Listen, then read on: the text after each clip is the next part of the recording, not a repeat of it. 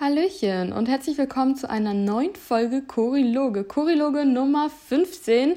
Und ja, ich würde sagen, mal sehen, was wird. Ich hoffe wirklich sehr, dass ich am Ende dieser Folge sagen werde, okay, ich fühle mich wirklich wohl damit, weil ich habe irgendwie das Gefühl, dass ich mich im Laufe der Folge schon sehr öffnen werde und auch sehr angreifbar und verletzlich machen werde. Aber ich muss auch sagen, ich fühle mich gerade sehr danach und ähm, ich freue mich drauf und deswegen werdet ihr jetzt aber gleich erstmal ordentlich zugelabert, damit auch wirklich nur die ultimativen Ultras an mein äh, Innenleben Leben quasi teilhaben dürfen. Aber ich spoiler jetzt schon mal so weit, ähm, dass ich mich noch mal mehr mit dem Thema der, des Themenwunsches der Körperfolge auseinandergesetzt habe und mich dazu entschieden habe, dass ich jetzt erstmal dazu ein bisschen monologisieren werde, weil ich schätze mal, dass ich dazu dann doch ein bisschen mehr zu erzählen habe, als man vielleicht ahnen oder denken könnte.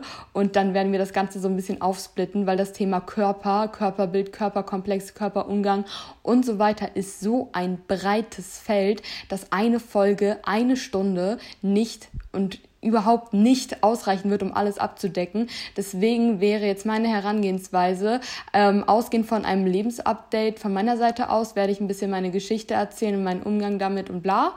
Und dann werden wir in einer der kommenden Folgen, kommt drauf an, wie so euer Engagement und euer Interesse daran ist, da könnt ihr mir dann natürlich gerne im Anschluss Feedback geben, würde ich dann gerne entweder so was Interaktives machen, also indem ihr mir nochmal Fragen dazu stellt, oder ich würde halt auch gerne, wenn ihr bereit dazu seid, äh, Geschichten von euch teilen und ähm, dass wir das alles so ein bisschen gegenseitig beleuchten können und halt sehen, wir sind nicht alleine mit diesem komplexen Thema. Ich habe auch tatsächlich als Reaktion zu den letzten Folgen schon ein paar Statements dazu bekommen, so hey, hey, also ich würde meine Geschichte dazu auf jeden Fall teilen wollen, weil ähm, ihr eben auch der Meinung seid, dass es so ein komplexes und äh, differenziertes Thema ist und es einfach super, super wichtig ist, das nicht zu tabuisieren und auch wirklich offen darüber zu sprechen, weil eben so viel mehr dran hängt als nur das oberflächliche, in Anführungszeichen, Ding des Körpers und das werdet ihr auch anhand meiner Schilderungen und auch ähm, meinen Erkenntnissen, die ich jetzt so hatte, nochmal äh, merken, dass da immer so viel mehr dahinter steckt als Körper, auch viel mehr dahinter steckt als Essen tatsächlich oder Sport oder whatever, sondern dass ein so hochkomplexes psychologisches Phänomen ist, dass es echt unfassbar ist, so viel mehr als nur die Hülle, die uns umgibt. Aber bevor ich jetzt äh, noch tiefer in den Deep Talk reinslide, wollte wollt ich erstmal so ein bisschen so ein bisschen rumlabern, um hier in den Flow zu kommen, euch so ein bisschen abzudaten und natürlich auch zu selektieren, so hey, ähm, interessiert euch mein Leben oder interessiert euch nur, was ich zum Thema Körper äh, zu sagen habe, wobei man natürlich auch immer skippen kann. Ne? Also wenn euch mein Alltag nicht interessiert, dann könnt ihr auch gerne skippen und euch nur den Körperpart und den Deep Talk Part anhören. Allerdings werde ich euch nicht sagen, wo der anfängt, weil ich es natürlich selbst noch nicht weiß und mir wahrscheinlich nicht die Mühe machen werde, um das rauszufiltern. Dementsprechend gönnt euch erstmal so meinen Talk an der Stelle. Übrigens, was mir gerade beim Reden auch aufgefallen ist, als ich so gesagt habe, es passt niemals in eine Stunde das Thema Körper, das Thema Körperkomplexe und der ganze Bums.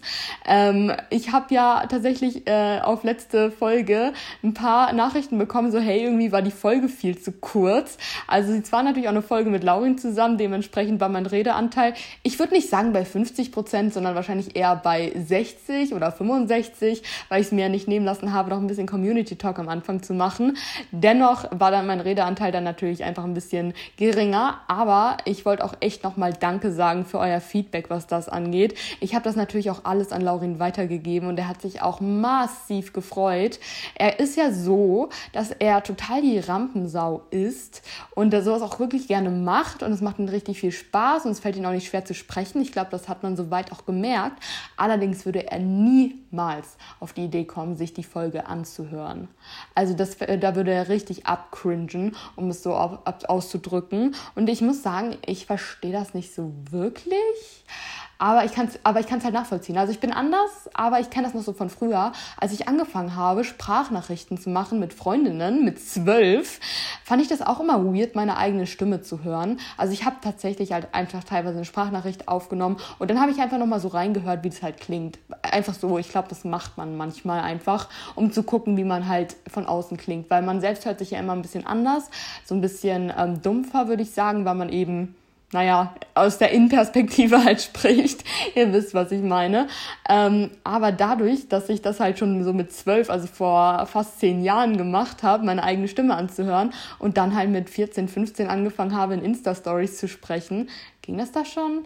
ich glaube, mit 16 habe ich vielleicht angefangen, in Insta-Stories zu sprechen, aber dann habe ich es halt auch zwei, drei Jahre sehr intensiv gemacht. Dann die ganzen Podcasts und so weiter, jede einzelne Folge immer Probe gehört ich kann das so gut ab. Also ich kenne meine eigene Stimme halt so krass gut. Deswegen muss ich auch sagen, meine Stimme klingt für mich auf Band mittlerweile tatsächlich nicht mehr anders als ähm, so, wie ich die selbst höre. Ich habe das Gefühl, das gleicht sich mit der Zeit so ein bisschen an, wenn man es einfach gewohnt ist. Aber ihr könnt mir gerne mal sagen, wie das bei euch so aussieht. Ähm, natürlich äh, geht auch raus an alle PodcasterInnen, die diesen Podcast hören, aber auch einfach, wenn ihr Insta-Stories macht und da sprecht oder einfach Memos macht. Memos an mich beispielsweise, hehe also ähm, das habe ich, das sagen nämlich viele am Anfang so, immer wenn ihr Memos an mich macht. So, ich finde, ich, ich, ich mache eigentlich nie Memos an fremde Personen, weil es ist immer so ein bisschen komisch und ist auch voll privat so mit Stimme. Aber da du das ja auch machst und dich immer so darüber freust, wollte ich das auch mal machen. Und ja, genau über sowas freue ich mich dann auch immer ganz besonders, weil ich so merke, für euch ist das auch wirklich so ein Act, eine Memo an mich aufzunehmen. Und ihr macht das nicht so ähm, aus Bequemlichkeit, weil ihr schreibfaul seid, sondern weil ihr wisst so, ähm, wow, sie freut sich sich darüber, meine Stimme zu hören und das ist auch wirklich so. Also bisher und das wird auch so bleiben, das kann ich euch garantieren, dachte ich jedes einzelne Mal, wenn ich eure Stimmen gehört habe, boah, es ist, es ist, man kann hier so gut zuhören, das ist so angenehm und das ist so schön, weil ich finde, hinter einer Stimme und der Ausdrucksweise eines Menschen kann man so viel von der Persönlichkeit ablesen, beziehungsweise ich glaube, das ist auch einfach so, weil man spricht ja, also wenn man sehr aufgeweckt ist, dann spricht man wahrscheinlich auch aufgeweckter. Ich kenne keine Person, die total freaky drauf ist, aber spricht wie so eine Schnecke oder ähm, keine Ahnung, irgendwie habe ich das Gefühl, das gleicht sich immer so ein bisschen an, weil das Ding ist halt auch, dass man zwar so eine gewisse Art von Stimme hat, die halt einfach erblich bedingt ist und ähm, mit der man sich halt akklimatisieren muss. Aber wie die rüberkommt, das hat, glaube ich, wirklich sehr, sehr viel mit der Persönlichkeit zu tun. Das merke ich halt auch bei mir selbst. Ich spreche ja relativ laut und deutlich und tough. Und was den Wortschatz angeht, dazu wollte ich ehrlich gesagt auch noch was sagen. Ähm, aber ich kann mit meiner Stimme auch ganz, ganz anders umgehen. Also wenn ich, ähm, ich war früher auf jeden Fall schüchtern und zurückhaltender und halt und selbstbewusster und auch so ein bisschen weicher und habe mich halt nicht so getraut, so einfach so auf den Tisch zu hauen, sondern war einfach so ein bisschen Toxic Positivity und äh, und ich, ich bin so rein mit mir selbst äh, und meine Stimme kann halt auch komplett anders rüberkommen, als sie jetzt tut. Also jetzt ist sie halt, würde ich sagen, fest, aber wenn, ähm, wenn ich es nicht drauf anlege, kann ich auch in sowas äh, reinrutschen von wegen, Hi Leute, ich bin Cori und ich habe euch heute was zu erzählen. Oder so, was machen wir denn heute so Schönes? Hm, Leute, ich glaube, ich glaube, ich habe richtig Bock auf Früchtetee. Früchtetee mit einem Schuss Mandeldrink und noch ein paar Himbeer-Flavor Drops. Das ist mein Geheimtipp. Das ist Cory's Pink Drink. Ich habe jetzt nur irgendeine Scheiße geredet, ne? Aber man kann, also das fühlt sich für mich alles, also es ist alles nicht Stimme verstellen. Stimme verstellen wäre für mich sowas so, hi. So, keine Ahnung, das, das ist ja nicht angenehm. Aber diese verschiedenen Arten von Stimmlage, kommt drauf an, wie viel Druck man in seine Stimme legt, das, das hat man in gewisser Weise ja schon in der Hand. Und dieses Rumgepiepse, was auch ein bisschen zu äh, ich weiß nicht, ich bin froh, ich bin froh, dass ich mittlerweile so ein bisschen Stimmtraining durch die Podcasts und so weiter gemacht habe, ähm, weil ich glaube, sonst würde ich teilweise einfach ein bisschen zu weak rüberkommen, weil ich einfach so typical blond, blond äh, blue-eyed äh, Babyface Girl bin und dann ist es, glaube ich, gar nicht so schlecht, wenn man sich relativ äh, ja stark artikulieren kann, sagen wir es mal so. Aber jetzt schließt sich der Kreis auch wieder zum Thema der Artikulation und war, was ich ja so geil finde. Deswegen auch nochmal Props an euch und an euch alle und ganz viel Liebe und so weiter. Ich habe ja wirklich in, der, in den vergangenen Wochen und Monaten jetzt nochmal vermehrt, seit ich diesen Podcast habe, ähm, gesagt bekommen, dass sich mit der Zeit einige aus Versehen beziehungsweise einfach von alleine meinen Sprachgebrauch aneignen, weil der einfach so ein bisschen spezieller ist anscheinend. Also wie gesagt, ich spreche halt einfach, wie ich spreche. Für mich ist das normal, wie ich mich artikuliere so. Aber viele sagen so, der fällt halt so krass auf, aber auf keine negative Art, sondern halt so, dass man sich aber voll schnell an den Slang gewöhnt und den dann aus Versehen adaptiert. Also äh, ich, mir wurde schon gesagt, das ist so diese Mischung aus Wortgewandtheit, aber auch total flapsig. Einerseits wieder irgendwelche Fachbegriffe droppen, andererseits wieder aber irgendwas rumlabern, was so komplett unter der Gürtellinie ist. Also zusammengefasst würde ich sagen, einfach professionell, eloquenter, maximal geiler Bums. So, that's me. Ähm, aber ich finde es witzig. ich finde es einfach richtig witzig. Von daher, äh, ihr könnt ja mal gerne sagen, ob euch irgendwas so von mir so im Gedächtnis bleibt, mit was für Wörtern ihr mich verbindet. Ich würde jetzt mal spontan sagen, Bums ist ganz hoch im Kurs. Ich habe keine Ahnung, woher das kommt, aber ich glaube, ich sage keine fünf Sätze gefühlt, ohne dass ich Bums sage. Aber es passt halt auch wirklich in jeden Kontext rein. Du kannst einfach ja, ich meine, Bumskram, geiler Bums, Bumschen, Bumskartoffel, so, keine Ahnung, es ist halt, weißt du, geiler Bums, es kann, kann, kann Food sein, kann Aktivität sein, kann Mensch sein. Ich nenne meinen Freund ja auch du geiler Bums oder so. Ähm, und dementsprechend, das ist einfach ein Allrounder und ich finde, man braucht solche Allrounder-Wörter, die einfach die Persönlichkeit nochmal untermalen. So. Ansonsten bin ich euch noch was schuldig. Und zwar haben wir, glaube ich, vor drei Wochen einmal über das Thema Pinkeln gesprochen. Es war auf jeden Fall die Weird Behavior Folge. Ich denke mal, das müsste dann ja vor drei Wochen gewesen sein, genau. Und da habe ich versucht, ähm, irgendwie eine Studie aufzustellen, wie viel, also wie oft man am Tag so pinkeln geht im Durchschnitt. Es hat mich auch sehr tangiert. Ich habe da auch mit Laurin drüber gesprochen und Laurin meinte halt ernsthaft so, er geht im Durchschnitt fünfmal am Tag pinkeln. Und das finde ich crazy. Wie wenig ist das bitte? Aber ähm, er hat es tatsächlich mit mir durchgezogen, es ein paar Tage lang zu zählen. Und es waren bei ihm tatsächlich so fünf bis sieben Mal. Und er trinkt super viel. Er geht auch zum Sport, aber er schwitzt halt auch deutlich mehr als ich und verliert dadurch dann halt mehr Flüssigkeit. Und eine Männerblase hat ja durchschnittlich auch ein deutlich, deutlich höheres ähm, äh, Auffassungsvolumen als eine Frauenblase. Dennoch ist das, was wir recherchiert haben, dass der Durchschnittsmensch so fünf bis achtmal am Tag zur Toilette geht. Und das finde ich so krass, weil wie geht das bitte? Also das wäre mal mega praktisch. Ich wünschte, ich wünschte, ich könnte mal fünfmal am Tag zur Toilette gehen und halt trotzdem genug trinken. Also es gibt Tage, an denen gehe ich nur fünfmal am Tag zur Toilette, wenn ich so Reisetage habe und dann einfach vergesse zu trinken. Aber das ist dann fucking ungesund. Das sieht man dann ja auch. Also never mind. An so einem ganz normalen Tag, an dem ich irgendwie äh, arbeite, Uni habe, äh, zum Sport gehe und so weiter. Ich trinke halt alleine beim Sport schon über einen Liter, teilweise ein Liter bis anderthalb Liter. Und am Ende des Tages ähm, bin ich immer bei ungefähr drei Litern, die ich trinke und so viel brauche ich auch tatsächlich.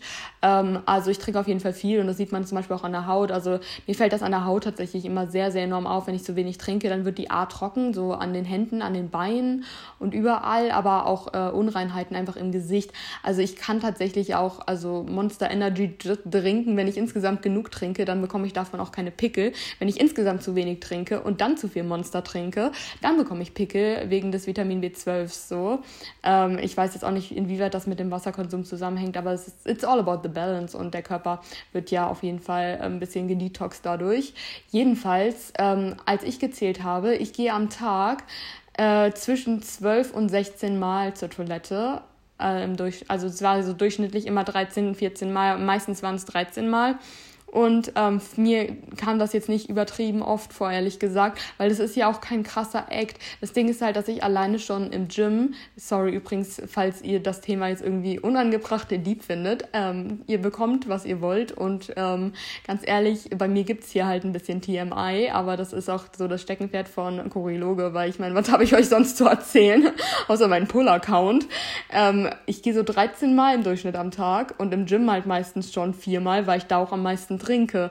Und ich gehe halt nachts auch immer einmal, das zählt halt auch noch mit rein, mindestens einmal, oft auch zweimal, äh, weil ich halt abends auch immer noch mal relativ viel trinke, was man nicht machen sollte, aber ich mach's halt, ähm, weil ich dumm bin und ähm, nach dem Zähneputzen auch immer das Gefühl habe, ich brauche das noch mal, weil mein Hals sonst trocken ist und ich kann mit dem trockenen Hals nicht einschlafen, weil ich sonst denke, ich verdurste über Nacht, was weird ist, aber wie gesagt, man hat halt manchmal Hirngespinste, die überhaupt keinen Sinn ergeben. Naja, auf jeden Fall wäre mein Durchschnitt äh, 13, 14, 15 Mal. Ähm, und ich muss sagen, ich fühle mich jetzt nicht super komisch damit, weil mir haben auch einige von euch schon mal geschrieben, so, sie würde es, ja, würde es sie auch mal interessieren, wie oft sie am Tag zur Toilette gehen, aber sie haben irgendwie keinen Bock zu zählen oder ähm, würden es vielleicht mal machen, wenn ich es mache und ich habe es ja ganz offensichtlich gemacht. Also ich finde, wir können hier eine Community-Studie eigentlich mal aufstellen, in der wir alle mal ähm, unsere Toilettengänge zählen für ein paar Tage lang und es dann miteinander teilen. Vielleicht mache ich einen Fragesticker. Vielleicht ist es aber auch super, super weird für die Leute, Leute, die meinen Podcast nicht hören. Ähm, auch wenn ich sagen muss, also ich weiß nicht, ich weiß wirklich nicht, wie viel Prozent, ähm, wie viel Prozent meiner Community ähm, von Instagram, also meiner Podcast-Community von Instagram kommt, aber ich würde eigentlich schon denken, dass es fast alle sind. Und ich muss sagen, der prozentuale Anteil derjenigen, die meinen Podcast hören, also wenn ich vergleiche, wie viele Leute schauen meine Story, wie viele Leute hören meinen Podcast, das ist gar kein riesiger Unterschied. Also ich meine verhältnismäßig, ich würde sagen, ungefähr 60 Prozent, also mein Podcast hat ungefähr 60 Prozent der Aufrufzahlen meiner Instagram Story, was ich halt verhältnismäßig krass finde, weil so ein Podcast ist ja wirklich, ich öffne Spotify und ich ziehe mir eine Stunde oder anderthalb Stunden rein und so eine Insta-Story kann man ja auch einfach durchskippen. Und deswegen finde ich das schon krass. Und deswegen kann ich mir auch wirklich vorstellen, dass wir mit, wenn wir das in der Story machen, auch die die meisten irgendwie auf eine Art abholen. Aber ich weiß es nicht, weil das Ding ist halt, ich hatte ja früher in Anführungszeichen einen öffentlichen und einen Privataccount, das ist aber jetzt auch schon her. Dann habe ich den Privataccount einfach vernachlässigt und einmal im Jahr was gepostet, einfach nur aus Prinzip. Aber seit ich in Hamburg wohne, also seit jetzt fast drei Jahren, äh, habe ich nur noch den einen Account und es ist mir auch völlig Wumpe so. Also wenn ich Menschen kennenlerne, dann kriegen die einfach meinen äh, mein Account, den ihr alle kennt, so Kuriswane. Und ähm, mit denen folge ich dann halt auch meinen Freunden so. Weil ich bin nicht die Person, die mehrere Accounts führt und da ich mich eh nicht als Influencerin oder so verkaufe, beziehungsweise ähm, sehen würde und das auch nicht anstrebe zu sein, ist das halt einfach mein Account mit mir. Da teile ich die Sachen, die ich teilen möchte und das ist für meine Freunde und das ist für euch. Ihr seid ja auch meine Freunde, weil ihr kleine Süßmäuse seid.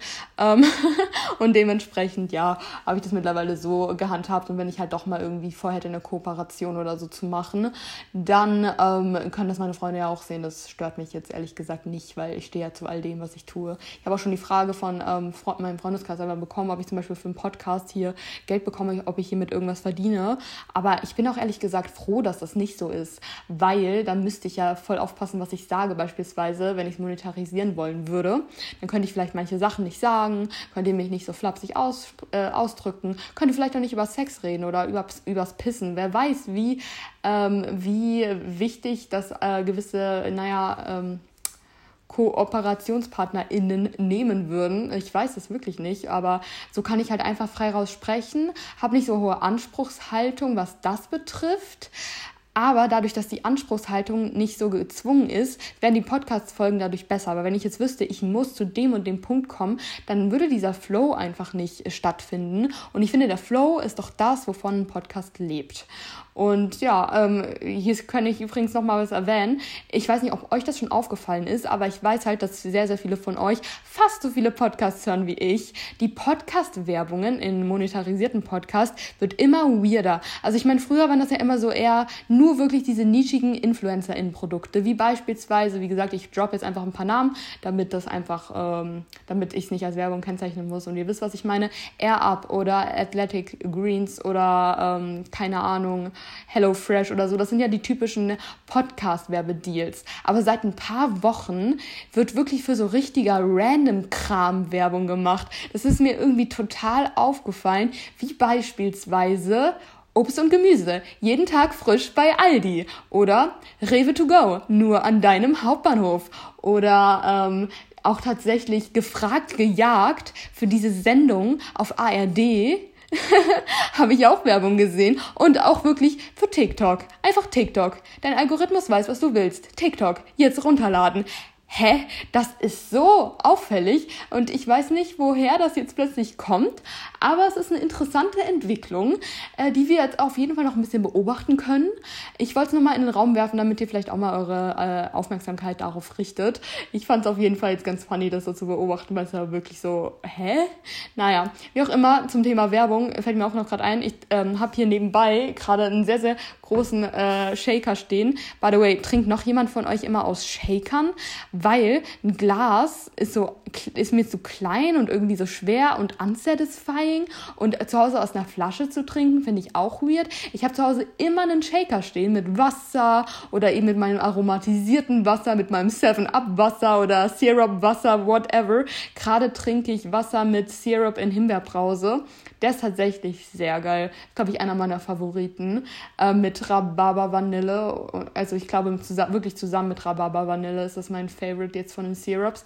Ähm, ich glaube Holunderblüte würde ich auch richtig feiern, aber an dem kommt man ja irgendwie kaum. Also keine Ahnung, falls falls jemand von euch wirklich immer up to date ist, was so die, äh, die More-Sachen angeht. Also diejenigen, die eine Kooperation mit More haben, die sind es ja sowieso. Also hit me up. Ich bin ja manchmal ein bisschen digital inkompetent und bekomme sowas nicht mit und bekomme sowas dann drei Tage später mit. Aber den mit Holunderblüte würde ich actually richtig gerne probieren, weil ich glaube, dass der für Drinks halt auch richtig, richtig gut ist. Und ich liebe halt den Geschmack von Holunderblüte total. Und ich finde es immer ein bisschen sad, dass das einzige alkoholische Getränk mit Holunderblüte gefühlt ähm, Hugo ist, weil ich stehe nicht so auf so Sektgetränke. Also die sind okay, aber ich finde die immer so ein bisschen lame. Und ich hätte schon gerne mal so ein Tonic, also so ein Gin Tonic mit Holunderblüte. Ich glaube, dass das super, super, super lecker sein könnte. Oder so ein, ähm, ja, weiß ich nicht. So ein Holunderblüten Lemon Gin. Das wäre, glaube ich, auch ganz geil. An der Stelle übrigens, ähm, was ich noch einmal kurz mit euch teilen wollte. Äh, letzte Woche wann waren das? Äh, Samstag, I guess. Das war bevor wir bei Freunden waren. Ähm, also das war auch am Tag, nachdem wir die Podcast-Aufnahme aufgenommen haben. Deswegen konnte ich es da actually noch nicht erzählen. Ähm, da haben wir ausprobiert, ähm, Syrup, also den Himbeerbrause-Syrup in Getränk zu machen. Und zwar haben wir Mango-Limonade und Gin und dann diesen Syrup genommen und das dann halt nochmal aufgegossen mit ähm, Rest äh, Zitronenlimonade, was aber egal ist, also das müsst ihr nicht machen. Worum es mir geht, ist, dass ihr in der Basis den Gin und den Syrup macht und das pink ist und ihr dann die Limonade rüber macht, beziehungsweise ähm, dass ihr halt irgendwie das so mischt, dass äh, der Syrup, der pinke Syrup sich unten absetzt. Das sieht so, so pretty aus. Ähm, ich hatte da ein Video von gemacht, das kann ich euch bei Gelegenheit entweder posten oder auch nochmal schicken oder so. Das ist halt richtig geil für so einen Partydrink, wenn ihr so eine äh, gelbe oder orange Limonade habt und sich unten halt dieser Himbeersirup absetzt. Das sieht so pretty aus. Hat auch richtig gut geschmeckt in der Kombination, war halt super fruchtig, war geiles Wetter und ähm, das bleibt jetzt zum Glück auch erstmal so. Ich freue mich richtig und ähm, das kann ich euch an der Stelle einfach nochmal empfehlen. Ansonsten ähm, ist morgen auch Oh, ich freue mich richtig. Das wird nochmal richtig cool. Äh, es hatten Laurin und ich ja schon in letzter Folge erzählt, dass ähm, wir morgen seinen Geburtstag feiern mit Freunden, und zwar im Park. Ähm, da bauen wir so richtig viel Picknickdecken und all sowas auf und sind dann irgendwann wie so 15, 20 Leute, weiß ich jetzt auch nicht, wer alles kommt. Viele kommen auch einfach nur so zeitweise oder kommen vielleicht oder bringen noch eine Plus 1 mit, aber es ist auch schön, wenn das alles so ein bisschen entspannter ist. Und ähm, dann ja, verbringen wir einfach so einen richtig schönen Sommerabend im Park mit den Menschen, die uns am Herzen liegen. Richtig geil, Fladenbrot und Baguette und Dips und Hummus und einfach so, so ganz vielen Drinks und Snacks und Flanky Ball und ich freue mich richtig, ey. Ich habe über ein Jahr, glaube ich, kein Flanky Ball mehr gespielt. Also ich glaube, das müsste jetzt ziemlich genau ein Jahr gewesen sein. Das letzte Mal Flanky Ball habe ich gespielt, als eine Freundin im Park Geburtstag gefeiert hat. Dementsprechend schon wirklich lange her und sonst, ähm, na, ich mag Bierpong auch ein bisschen mehr. Aber tatsächlich diese typischen Partyspiele, Partytrinkspiele habe ich jetzt auch erst so mit äh, 2021 kennengelernt, weil die bei uns halt ähm, auf den Hauspartys früher in der Schule kein Ding waren, hat man irgendwie nie gemacht. Und dann war halt äh, Corona und deswegen hatte ich keine erste Studi-Partys oder sowas, sondern habe das jetzt halt erst so in den letzten Jahren so richtig kennengelernt. Und ich muss sagen, ich bin absolut untalentiert in Ballsportarten, aber was Ballsportarten, Trinkspiele angeht, bin ich actually ziemlich gut. Und ich glaube, man muss einfach seine talentiert in seine Talente so ein bisschen konzentrieren. Also ich bin so mies in Handball, Basketball, Fußball. Ich bin nicht nur mies darin, ich bin so diejenige, die du nicht im Team haben willst, weil ich vom Ball wegrenne. weil ich so Angst habe, den auf den Kopf zu bekommen. Ich bin nur ganz gut im Minigolf und im Tischtennis und im Federball. Aber naja, gut. Äh, damit kann man auf jeden Fall super doll flexen. Whatever. Morgen auf jeden Fall werde ich halt, ich werde mich so austoben, ne?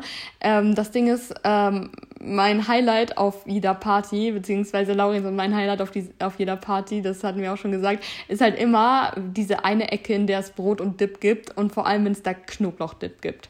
Das heißt, meine Mission morgen ist, dass ich so eine Ladung Knoblauchdip machen werde. Und zwar ähm, äh, werde ich halt, das werden so 1,5 Kilo ungefähr. Und das wird geil. Das wird super, super, super satisfying. Einfach mal so 1,5 Kilo mindestens Knoblauchdip zu haben und den so anzurühren und abzuschmecken und so. Es ist halt einfach nur ein Fest. Und das wird dann mitgebracht, damit wir auch richtig viel schön Dip fürs Fladenbrot haben. So, da sehe ich mich. Aber ganz ehrlich, es sind doch wirklich die einfachen Dinge im Leben. Ich weiß nicht, irgendwie ähm, man braucht irgendwie kein krasses, also ich bin nicht so, dass ich irgendwie ein krasses Meal brauche. Auch wenn ich zum Beispiel, also man hat ja immer so äh, Post-Party-Cravings. Voll viele haben dann so Bock auf einen Döner oder auf eine Pizza oder so. Für mich ist wirklich das höchste der Gefühle nach einer Party Brot mit Dip oder also Hummusbrot oder Knoblauchbrot oder so. Das ist alles, was ich brauche. Hauptsache irgendwie herzhaft und geil. Und de dementsprechend haben wir da auf jeden Fall vorgesorgt. Es müssen jetzt auch dementsprechend heute und morgen noch ein paar Besorgungen erledigt werden, aber es ist alles ganz entspannt. Wir haben zum Glück auch Leute, die uns helfen, die Sachen im Park zu tragen und dann haben wir da einfach eine entspannte, gemütliche Zeit und darauf freue ich mich. So, äh, habe ich sonst noch irgendwas zu erzählen? Wahrscheinlich schon. Ich muss mal gleich gucken. Ich hoffe, dass mein Handy nicht hier gleich abkackt, ähm, weil das hängt hier so ein bisschen, das hängt hier so ein bisschen komisch. Ich habe so einen Greifarm, das ist eigentlich ganz lustig. Ich habe so eine Handyhalterung, die man am Tisch befestigen kann. Und dann ist es wie so ein Arm, in den, dass ich mein Handy halt reinklemmen kann. Und dann kann ich mir das Handy so vor den Mund hängen, dass ich es halt nicht festhalten muss und es nicht bewegt und dementsprechend das alles so ein bisschen äh, statischer ist. Aber der Arm, der sackt gerade irgendwie gefühlt von Minute zu Minute so ein Stück weiter nach unten. Und ich habe das äh, Gefühl, dass der bald so gefühlt auf die Couch droppt und ich so halb mit dem Gesicht dann auf der Couch hänge und so eine richtige, so eine, so eine richtige Kugel mit dem Rücken machen muss. Und ich glaube, das ist ein bisschen unvorteilhaft. Deswegen ähm, werde ich jetzt versuchen, das mal ein bisschen zu richten. Also sorry, falls es äh, Störgeräusche gibt. Äh, das klang scheiße. Das klang scheiße. Aber wir werden diese Aufnahme jetzt nicht unterbrechen, weil, upala, ich gerade einen guten Flow habe. So, jetzt müsste es eigentlich alles wieder gerichtet sein. Und mein Handy werde ich jetzt auch mal abstöpseln, weil ich lade mein Handy meistens auf während der Podcastaufnahme, weil mein Akku mittlerweile echt schlecht ist. Also ähm, ich habe den zwischendurch, glaube ich, auch ein oder zweimal sogar schon auswechseln lassen. Nee, ich glaube nur einmal, als mein Handy halt komplett den Geist aufgegeben hat. Ähm, das war im Oktober, wisst ihr. Da äh, wisst ihr, weiß, weiß ich nicht, habe ich kein riesiges Ding draus gemacht, ehrlich gesagt. Ähm, aber ich habe geheult wie ein Schlosshund. Ey, das war für mich ganz, ganz furchtbar, weil ich halt keinen Cloud-Speicher hatte, weil, naja, Apple Cloud-Speicher musst halt kaufen. Und dementsprechend habe ich dadurch dann halt alle meine Fotos und Videos von zwei Jahren verloren. Und das war für mich echt scheiße, weil es waren über 30.000. Es waren, glaube ich, 31.000 Bilder und Videos, die dann einfach weg waren. Und ähm, ich muss sagen, da hatte ich dann so einen Moment, an dem ich mir so dachte, gut, äh, wir haben alle unsere Erinnerungen verloren, machen wir ganz viele neue. Jetzt so ähm, ja, acht Monate später habe ich schon wieder fast 15.000 neue. Aber ich habe jetzt auch einen Cloud-Speicher. Zwar keinen Apple Cloud-Speicher, sondern einen Google Cloud-Speicher, weil er mir preis-leistungstechnisch A, ein bisschen günstiger vorkam und B, ist ganz lustig. Ich hatte schon mit, also meine ersten Smartphones waren alle Android, Android, keine Ahnung, wie ihr es aussprechen möchtet, äh, Smartphones. Und da habe ich mir halt immer schon diesen Google Cloud-Speicher gemacht damals, weil der da einfach gratis war und der war da von alleine einfach drauf auf. Dementsprechend habe ich jetzt zwar keine Fotos von 20, Ende 2020 bis ähm, Ende 2022, weil die sind alle weg, weil die waren auf meinem iPhone halt drauf. Aber alle Fotos von davor, die da automatisch draufgeladen wurden, also von, äh, ich glaube, 2015, also 2014 bis 2020, die habe ich jetzt alle in diesem Cloud-Speicher. Und ich habe die immer noch nicht alle durch, aber es ist unglaublich mindblowing, weil ich jetzt wirklich aus meiner kompletten Pubertät, aus jeder Lebensphase wieder die ganzen Fotos hat, habe. Und das war irgendwie, es war, ist irgendwie so krass zu sehen, weil es gerade die Zeit ist, in der man noch nicht alles so auf Social Media geteilt hat und dementsprechend die Erinnerung nicht hat in den Instagram-Archiven oder so, aber auch keine Fotoalben mehr so klassischerweise gemacht haben, also mit Kinderfotos. Und das war echt cool, die ganzen Sachen dann wieder zu sehen. Dementsprechend war meine Mut dann auch wieder relativ schnell gesolved. Und ähm, ja, ähm, mein Innenleben hat sich mittlerweile auch regenerieren können. Und was das angeht, bin ich auch wirklich froh nochmal über das Instagram-Archiv, weil ich ja von jedem Tag so eine kleine Story habe und dementsprechend so, so die relevantesten Erinnerungen zumindest nicht vergessen kann. Ich poste natürlich nicht alles auf Social Media, aber es ist besser, das zu haben, als wirklich alles verloren zu haben. So viel auf jeden Fall dazu. Man merkt, ich genieße es sehr, wieder äh, einfach so ungestört, ohne Unterbrechung monologisieren zu können. Wow.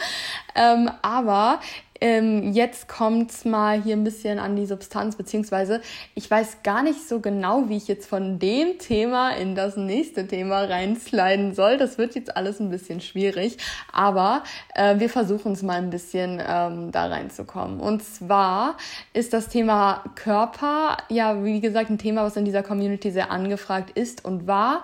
Und ich halt auch weiß, dass viele damit strugglen, gestruggelt haben, da eine relativ lange Geschichte hinter sich haben. Und das geht bei mir auch, das geht mir auch so. Und ich würde auch nicht sagen, dass ich an einem super tollen Punkt bin momentan, aber ich bin am besten Punkt, an dem ich jemals war. Und um das zu verstehen, schätze ich, dass ich halt in meiner Geschichte ein bisschen rumwühlen muss. Das trifft sich an sich auch ganz gut, weil ich hatte jetzt in der letzten Woche, beziehungsweise seit der letzten Podcast-Aufnahme actually, noch mal ein paar Momente, die mir sehr sehr viel klar gemacht haben. Beziehungsweise, ähm, ich denke mal, das ist normal, in, wenn man in seiner Vergangenheit ein paar Dinge durchgemacht hat, dann hat man die zwar an sich, man weiß, dass sie, man sie erlebt hat, aber man verdrängt sie, weil sie einen im Alltag, wenn man die, die permanent auf dem Schirm hätte, würde es einen ja massiv belasten. Aber ich weiß auch nicht, wie es dahin gekommen ist, aber äh, Laurin und ich hatten letzten ähm, Freitag nach unserem, bei unserem Picknick nochmal so einen richtig krassen Deep Talk über Vergangenheit und so weiter. Ähm, und das hat sich dann nochmal so ein bisschen durchgezogen übers Wochenende. Und dann kam am Montag auch nochmal ein richtig krasser Peak-Moment, der mir irgendwie das hier nochmal gewaschen haben und mich auf ein komplett neues Bewusstseinslevel gebracht haben und über, auf das sich so viel projizieren lässt, was halt echt krass ist. Weil ich bin wirklich gerade sehr, sehr lange, was so der Umgang mit mir selbst, ach, keine Ahnung, ich hatte irgendwie Scheuklappen auf. Ich hatte irgendwie richtig krasse Scheuklappen auf. Ähm, aber ich weiß, ich, ich, das ist voll schwer, dass äh, so da irgendwie, es hängt irgendwie alles miteinander zusammen. Auch mit dem Thema Körper, auch mit dem Thema Vergangenheit. Aber faktisch ist jetzt halt, ähm, dass ich gerade körperlich naja, ich, ich würde jetzt mal sagen, äh, ich bin gewichtstechnisch in einem Level, in dem ich nicht sein sollte und das wusste ich nicht. Und ich habe, auch wenn mir das immer wieder äh, gespiegelt wurde, so, Girl, du bist zu dünn, mal zu, äh, mir war das ein bisschen egal, weil ich geblendet von der Tatsache war, wie, es, wie ich mich gefühlt habe. Also in meinem Leben, das habe ich ja schon öfters auch so äh, angemerkt, äh, ist es halt momentan so, dass äh, das Thema Sport und Ernährung und Körper und so weiter, das ist natürlich wichtig und präsent, aber es war noch nie so wenig präsent wie momentan, sondern es läuft halt einfach so nebenbei, weil im Alltag einfach viel los ist. Ich mich viel mit Familie, Freunden, Partnerschaft, Leben, Arbeit, Uni, Zukunft und so weiter und so fort und eben auch mit mir, mit meinen Leidenschaften, mit meinem Leben beschäftige. Und was halt dann so ähm, das aus, also keine Ahnung, mein Leben hat sich halt sehr, sehr lange einfach viel nur um Essen gedreht zum Beispiel, weil Eisstörungen, dann ist, glaube ich, äh, klar, dass man da den Fokus drauf hat. Ähm, äh, ja, ist das halt äh, für mich eine sehr, sehr andere und auch schöne Situation gewesen. Und ich hatte halt wirklich so das Gefühl, dass ich, dass ich endlich das Leben lebe, was ich liebe. Ich fühle mich endlich wohl, ich bin endlich glücklich. Auch wenn ähm, natürlich nicht alles perfekt ist, bla.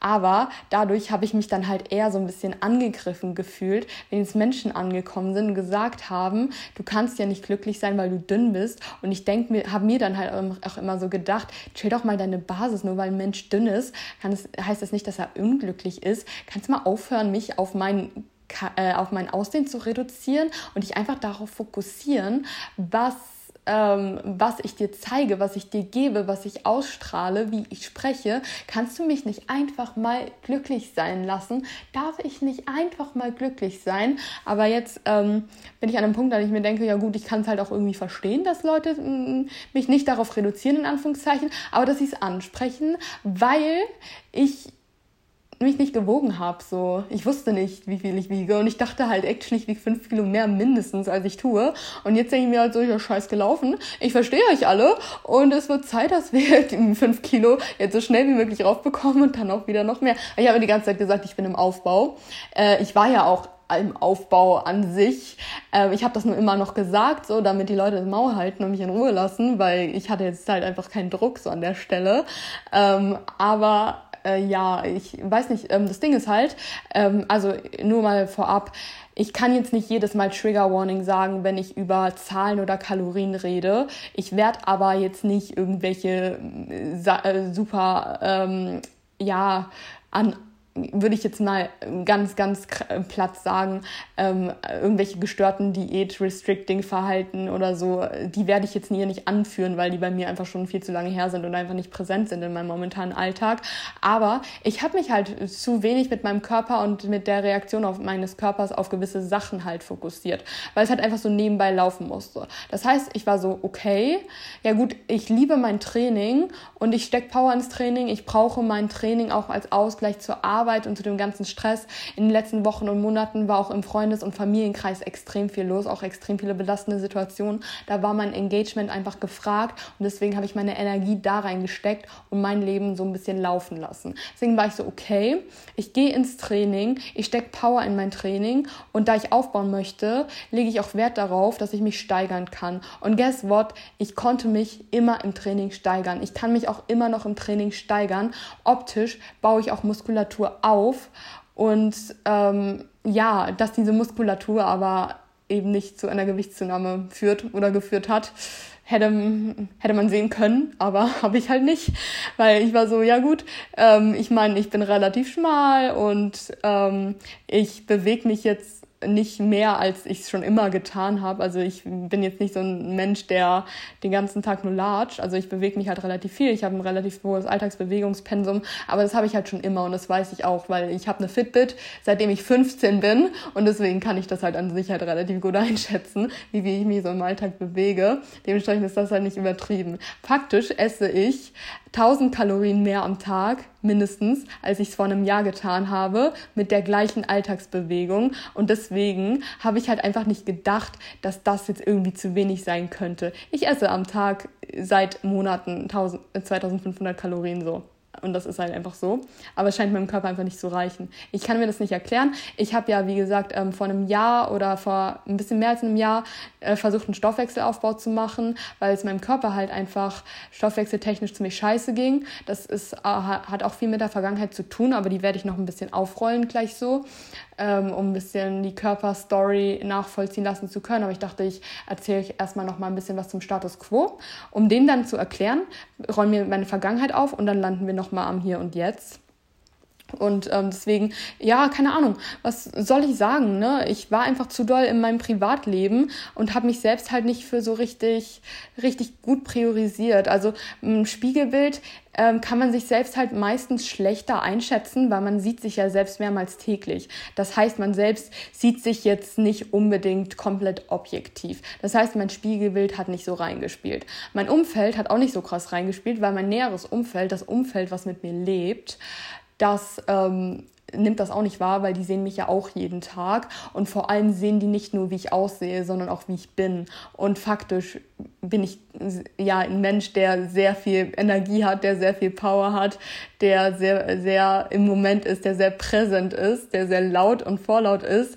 Da sieht man einfach so, okay, dieser Mensch, der lebt, der hat Energie und denkt nicht irgendwie, okay, ist da was Krankhaftes im Spiel oder so. Das haben dann eher halt fremde Leute gesagt. Also mir fällt das dann halt auf, wenn mich Leute zum Beispiel Fremde auf der Straße ansprechen mich fragen, ob alles okay ist oder halt auch auf Social Media. Aber das, was von Fremden kommt, aufgrund meiner Vergangenheit mit sehr viel Körperkommentaren, Bodyshaming und dem ganzen Scheiß, bin ich halt mittlerweile, was das angeht, sehr abgehärtet, dass es mich halt weniger tangiert hat.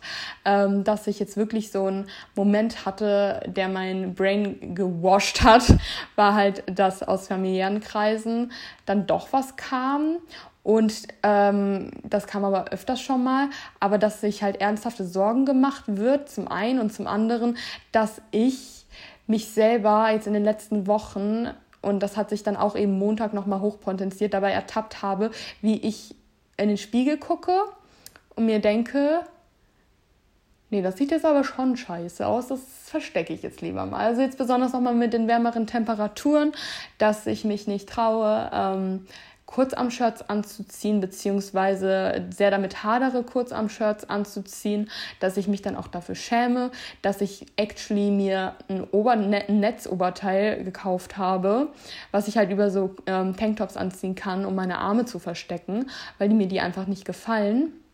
Und das kann es ja auch einfach irgendwie nicht sein. Und ähm, das habe ich aber, wie gesagt, einfach so im Alltag ein bisschen verdrängt, weil mir es auch irgendwie zu anstrengend war. Und ich dachte, okay, ist jetzt halt scheiße, aber so wichtig halt auch wieder nicht, bliblablub. Und ähm, jetzt habe ich mich halt aber auch gewogen, so am Dienstag. Und das war halt einfach, wie gesagt, deutlich weniger als ich dachte, weil ich halt dachte, so es sind mindestens fünf Kilo mehr und das ist alles gar nicht so schlimm. Und jetzt verstehe ich halt die ganzen Kommentare dazu voll und denke mir, okay, das will ich ja nicht sein. Und ich will nicht wegen aus Unachtsamkeit, wie dumm, ey, ich könnte mich so aufregen, ne? Wenn ich das gewusst hätte, wenn ich das gewusst hätte, dann hätte ich nicht so pissig reagiert auf Kommentare bezüglich meines Gewichtes. Ich wusste es einfach nicht. Ich habe es nicht wahrgenommen, wie ich aussehe, Alter. Ah, aber ich will nicht aus Unachtsamkeit mein fucking Leben aufs Spiel setzen. Ich denke mir auch nochmal, ey, ich sehe, dieses Leben. Ich fühle dieses Leben. Ich sehe die ganzen Pläne für die nächsten Woche, für die nächsten Monate, die Partys, die Party-Einladungen, die Events.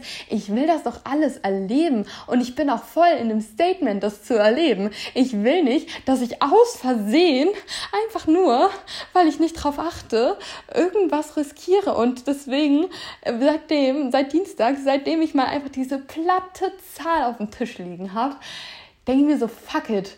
Also ich, ich, ich, ich schaufe, ich schaufe jetzt einfach. Ich habe mir voll den Plan gemacht. Ich weiß halt, was ich ungefähr brauche, um mein Gewicht zu halten. Ich habe mir jetzt einen richtig genauen Plan gemacht, so was ich machen muss, damit ich äh, möglichst bis äh, im August diese fünf Kilo wieder drauf habe und mir danach nie wieder einen neuen Plan erstelle, damit ich jetzt zumindest so schnell es geht wieder aus diesem kritischen Bereich halt raus bin, weil es halt einfach meine, meine oberste Priorität ist so. Und ich finde es ganz geil zu beobachten, dass mir das halt überhaupt nicht schwer fällt, weil das Ding ist halt, ich habe es halt vorher nicht gemacht, weil ich nicht wollte, weil ich halt den Sinn dahinter nicht gesehen habe. Ich mir so dachte, ja gut, ich bin ein bisschen dünn, aber so wichtig ist jetzt halt auch wieder nicht und es gibt immer noch wichtigere Sachen im Leben. Das, ich hatte ja auch keinen Hunger oder hatte irgendwelche Cravings oder so. Ich hatte ja teilweise schon äh, Probleme, in Anführungszeichen, mit Zeit und dem ganzen Krams, meine 2500 Kalorien reinzubekommen. Und ich habe eh schon alles gegessen, was ich essen wollte und was ich essen will. Und dann deswegen hatte ich auch einfach nicht so das Bedürfnis, daran jetzt irgendwas zu ändern, weil wäre ja unbequem. Aber jetzt weiß ich halt, dass es voll wichtig ist, das zu priorisieren. Und deswegen habe ich das jetzt bisher einfach die Tage durchgezogen. Ist ein bisschen anstrengend, aber es geht voll klar, weil ich habe das Glück, dass ich ein Mensch bin, der sehr, sehr, sehr, sehr viele Nüsse isst und essen kann, weil ich das liebe. Ich liebe Mandeln und Kürbiskerne und Sonnenblumenkerne und Cashewkerne. Und ich liebe es einfach. Davon esse ich halt einfach super viel und davon kann man halt auch riesig einfach noch mehr essen. Also für mich gibt es auch echt keine Ausreden. Ich versuche es nur einfach auch so zu machen, dass ich auch einfach nochmal ein paar zusätzliche Sachen mit einbaue und dass ich jetzt nicht nur ähm, meine, meine 500 Kalorien mehr am Tag so ähm, durch Nüsse reinbekomme, weil das wäre einfach zu leicht, die wegzulassen, in Anführungszeichen, sondern dass ich mich einfach nochmal ein bisschen neu rumprobiere und einfach nochmal, ja, ich weiß nicht, ich will so, ich will so richtig Spaß daran haben, weil das ist jetzt für für mich so eine Art Neustart irgendwie, äh, weil das ist so ein Selbstexperiment nach dem Motto, ja gut, mal gucken, mal gucken, was passiert. Weil das Ding ist halt, das letzte Mal bewusst zugenommen, in Anführungszeichen, habe ich, als ich äh, 17 ungefähr war und aus meiner Anorexie halt recovern musste. Und das war was anderes, weil ich da totale mentale Probleme damit hatte und das für mich wirklich eine Qual war. Und das war wirklich, also viele von euch, ich weiß, dass einige von euch eben auch eine Vergangenheit mit Essstörung haben. Und dann war das halt wirklich, jedes Essen, was zusätzlich war, war eine komplette Überwindung. Das war wirklich so, okay, das ist jetzt wirklich hart. Also es war bei mir zumindest so. Ich weiß, dass es bei jedem unterschiedlich war. Aber bei mir, bei mir war das hart. Bei mir war es hart, die Zahlen zu sehen. Bei mir war das hart, die Zunahme zu sehen. Und es war die ganze Zeit so, ich muss, aber ich will nicht. Okay, ich muss, aber ich will nicht. Und jetzt ist es bei mir so, nee, komm, give it to me, give it to me, baby. Ich will das alles in meinem Bauch haben, damit dieses Gewicht von mir schnell wie möglich wieder ein bisschen in die Höhe geht. Und äh, deswegen ist es halt nochmal so, dass ich weiß halt, ich kann diesen Joy da so richtig reinlegen und lass mich da jetzt einfach drauf ein und guck, was passiert. Und irgendwie freue ich mich da voll drauf, weil ich jetzt weiß so, okay, ich, also das Ding ist halt, äh, es bleibt mir nichts anderes übrig, so. Ich will ja zunehmen und jetzt will ich es halt wirklich, ich wollte es halt vorher nicht, weil ich die Wichtigkeit nicht gesehen habe, whatever whatever. Könnt ihr mir sagen, wie kann es sein, dass du es jetzt willst? Wie gesagt, ich habe die Scheuklappen halt einfach mal abgesetzt, weil einfach ein paar Dinge passiert sind, die ich jetzt nicht alle erzählen kann, ähm, bei privat. Ähm, aber ich glaube, das ist auch nicht so Sinn der Sache, sondern ich war halt so verblendet. Leute, wirklich, ich war so verblendet in den letzten Monaten von dem, wie es sich angefühlt hat zu leben. Deswegen habe ich einfach nicht auf meine Optik geachtet. Es ist, wie es ist. Ich fühle mich wirklich, ich habe euch in keinster Sekunde Stunde angelogen, wenn ich gesagt habe, ich fühle mich gesundheitlich so gut und so gesund wie noch nie zuvor. Aber das bedeutet natürlich nicht, dass es nicht noch besser geht. Ich sage nur, dass es noch nie besser war. Aber das weiß ich ja jetzt noch nicht. Ich bin aber gespannt auf die Experience, die noch kommen wird. Und ich glaube, so langsam bewegen wir uns auch an dem Punkt, an dem wir versuchen, meine Geschichte so ein bisschen aufzurollen, weil ich euch sagen kann, ich glaube, also ich habe ich hab auch mit meinem Freund jetzt so die ganze Zeit drüber geredet, dass ich es nicht verstehe, wie ich mich so gut und energetisch fühlen kann. Wie kann es sein, dass ich mich wirklich so gut fühle, dass ich jeden Morgen von alleine mit Aufgang der Sonne um 5 Uhr aufwache, hellwach bin, richtig Bock auf den Tag habe, super viel Energie habe, mich den Tag durch mein Leben die ganze Zeit die Energie aufrecht erhalte, ich theoretisch nicht mal mehr Kaffee bräuchte, ich trinke den halt aus Gemütlichkeit in der Regel, ich kann ins Training gehen, ich kann mich Woche für Woche im Training steigern, ich latsche mittlerweile mit einer Hantel, mit einer Kurzhantel die mehr wiegt als ich, durchs halbe Gym und mache dann meine Squats damit. Und Hip Thrust bin ich bei meinem vierfachen Körpergewicht gerade. Es ist halt crazy irgendwie. Und deswegen, ich weiß nicht, wie mein Körper das macht, aber das hat mein Freund dann auch nochmal bestätigt. Meine Tendenz war halt, äh, das war auch äh, Kernpunkt des Gesprächs, das wir am Wochenende hatten. Ich bin aus dieser Grunddepression raus. Ich habe mich halt mein Leben lang selbst gehasst. Und das Thema Körper hat dazu beigetragen, aber es war natürlich nicht das Einzige. Aber ich bin ich selber, so wie ihr mich jetzt kennt, vielleicht seit ein paar Monaten. Ich habe angefangen aufzuhören, mich selbst zu hassen, vor ungefähr anderthalb Jahren. Vor anderthalb, also vor, vor ungefähr äh, ein, dreiviertel Jahren hatte ich meine letzte depressive Episode, grunddepressive Episode und danach nicht mehr. Aber es ist dann, und seitdem habe ich angefangen, meine ganze Vergangenheit aufzuarbeiten und mich langsam aber sicher zu entwickeln und mir meine, mein Leben, meine Persönlichkeit wirklich zu erkämpfen.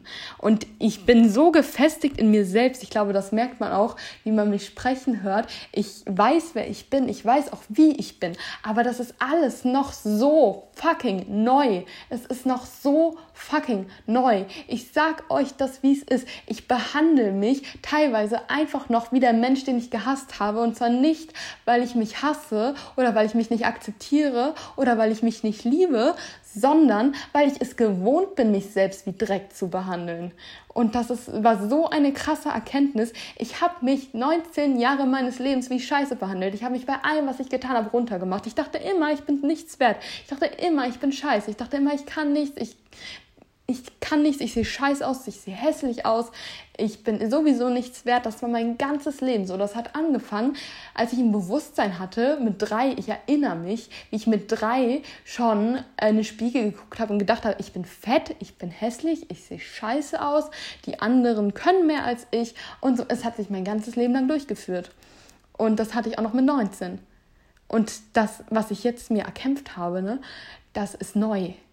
Und deswegen wenn ich mich selbst von außen betrachte, ich bin ganz ehrlich, die Person, die ich jetzt von außen bin, die finde ich toll. Aber ich vergesse immer, dass ich das bin. Ich weiß nicht, ob das in irgendeiner Art und Weise relatable ist, aber ich vergesse immer, dass ich das bin. Wenn ich in den Spiegel gucke und mich selbst betrachte, ich bin zufrieden mit meinem Aussehen, aber ich denke immer, das bin nicht ich. Ich mag mein Gesicht. Aber wenn ich mich nicht sehe, dann denke ich, ich sehe anders aus. So beispielsweise. Wenn ich ein Selfie von mir mache, dann finde ich das Selfie schön. Aber ich muss mich dann immer daran erinnern, dass ich das bin. Wenn ich einen Podcast von mir selbst anhöre, dann finde ich irgendwie die Person, die ja redet, die redet schon ganz gut. Und dann muss ich auch immer denken, hä, ist das wirklich du gesagt? Weil während ich in der Podcastaufnahme bin, denke ich mir teilweise so, was laberst du denn jetzt schon wieder für eine Scheiße? Ich bin es einfach gewohnt, mich wie Dreck zu behandeln. Auch wenn ich mich selbst voll toll finde. Mein Gott, das ist halt das ist so absurd. Ähm, aber ich denke mal, das ist, äh, wie gesagt, das ist einfach eine Sache, die ich lernen muss. Ich muss lernen, mich gut zu behandeln. Ich muss lernen, mich wie die Person zu behandeln, die ich bin und nicht wie die Person, äh, die ich war oder so. Das ist sind Sachen, die gerade noch sehr, sehr fluide sind und die ich noch ein bisschen aufarbeiten muss, vor allem weil das jetzt alles so innerhalb der Woche war, indem man den halben Tag auf Achse ist und auf Arbeit ist und sich dann noch auf andere Sachen fokussieren muss. Das Wochenende wird, glaube ich, gleich erst nochmal gut tun, aber deswegen bin ich auch froh, dass ich hier in meinem Podcast labern kann, weil that's amazing, Leute, that's amazing. Aber mh, mm, ich wollte jetzt, wie gesagt, nochmal kurz anreißen, was so meine Geschichte ist mit dem Thema Bodytypes, was halt auch krass nochmal äh, zu dieser History ähm, beigetragen beigetragen hat. Also dass ich einfach in meiner Vergangenheit schon von klein auf äh, so eine leichte Grunddepression mit mir rumgetragen hat und auch immer wieder schlimmere depressive, essgestörte und so weiter Episoden hatte. Das möchte ich hier mal einfach mit einführen.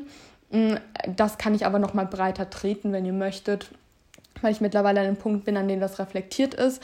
Ich kenne die Gründe, ich kenne die Muster, ich kenne die Auslöser und dementsprechend bin ich da voll bereit drüber zu reden, aber sonst wird diese Episode schon zwei Stunden lang und ähm, ich glaube, das ist halt alles ein bisschen harter, härterer Tobak, deswegen ist es, glaube ich, ganz gut, wenn wir das über mehrere Episoden aufteilen.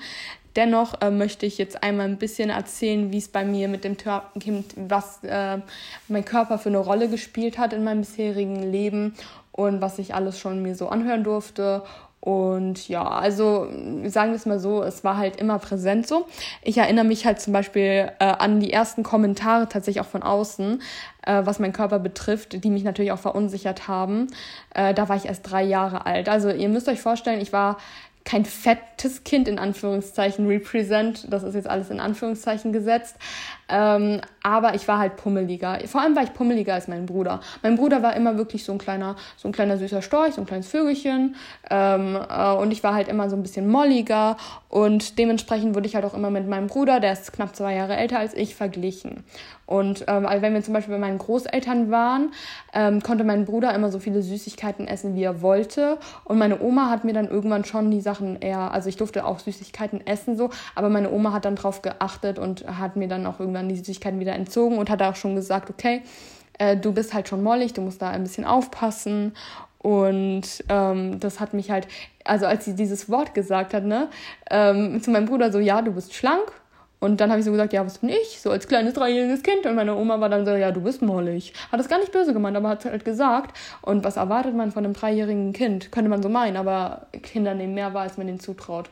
Das ist halt, immer wieder fatal, was man da für Prägungen hinterlassen kann. Ich erinnere mich halt noch, wie ich als dreijähriges kleines Kind heulend zu meiner Mama gerannt bin und mich in ihren Arm auffangen lassen habe und einfach geheult habe, weil ich das so schlimm fand, dass äh, meine Oma so gefühlt schon anerkennt zu meinem Bruder sagt, boah, du bist so schlank, ja und du bist mollig. Das hat mich so bewegt.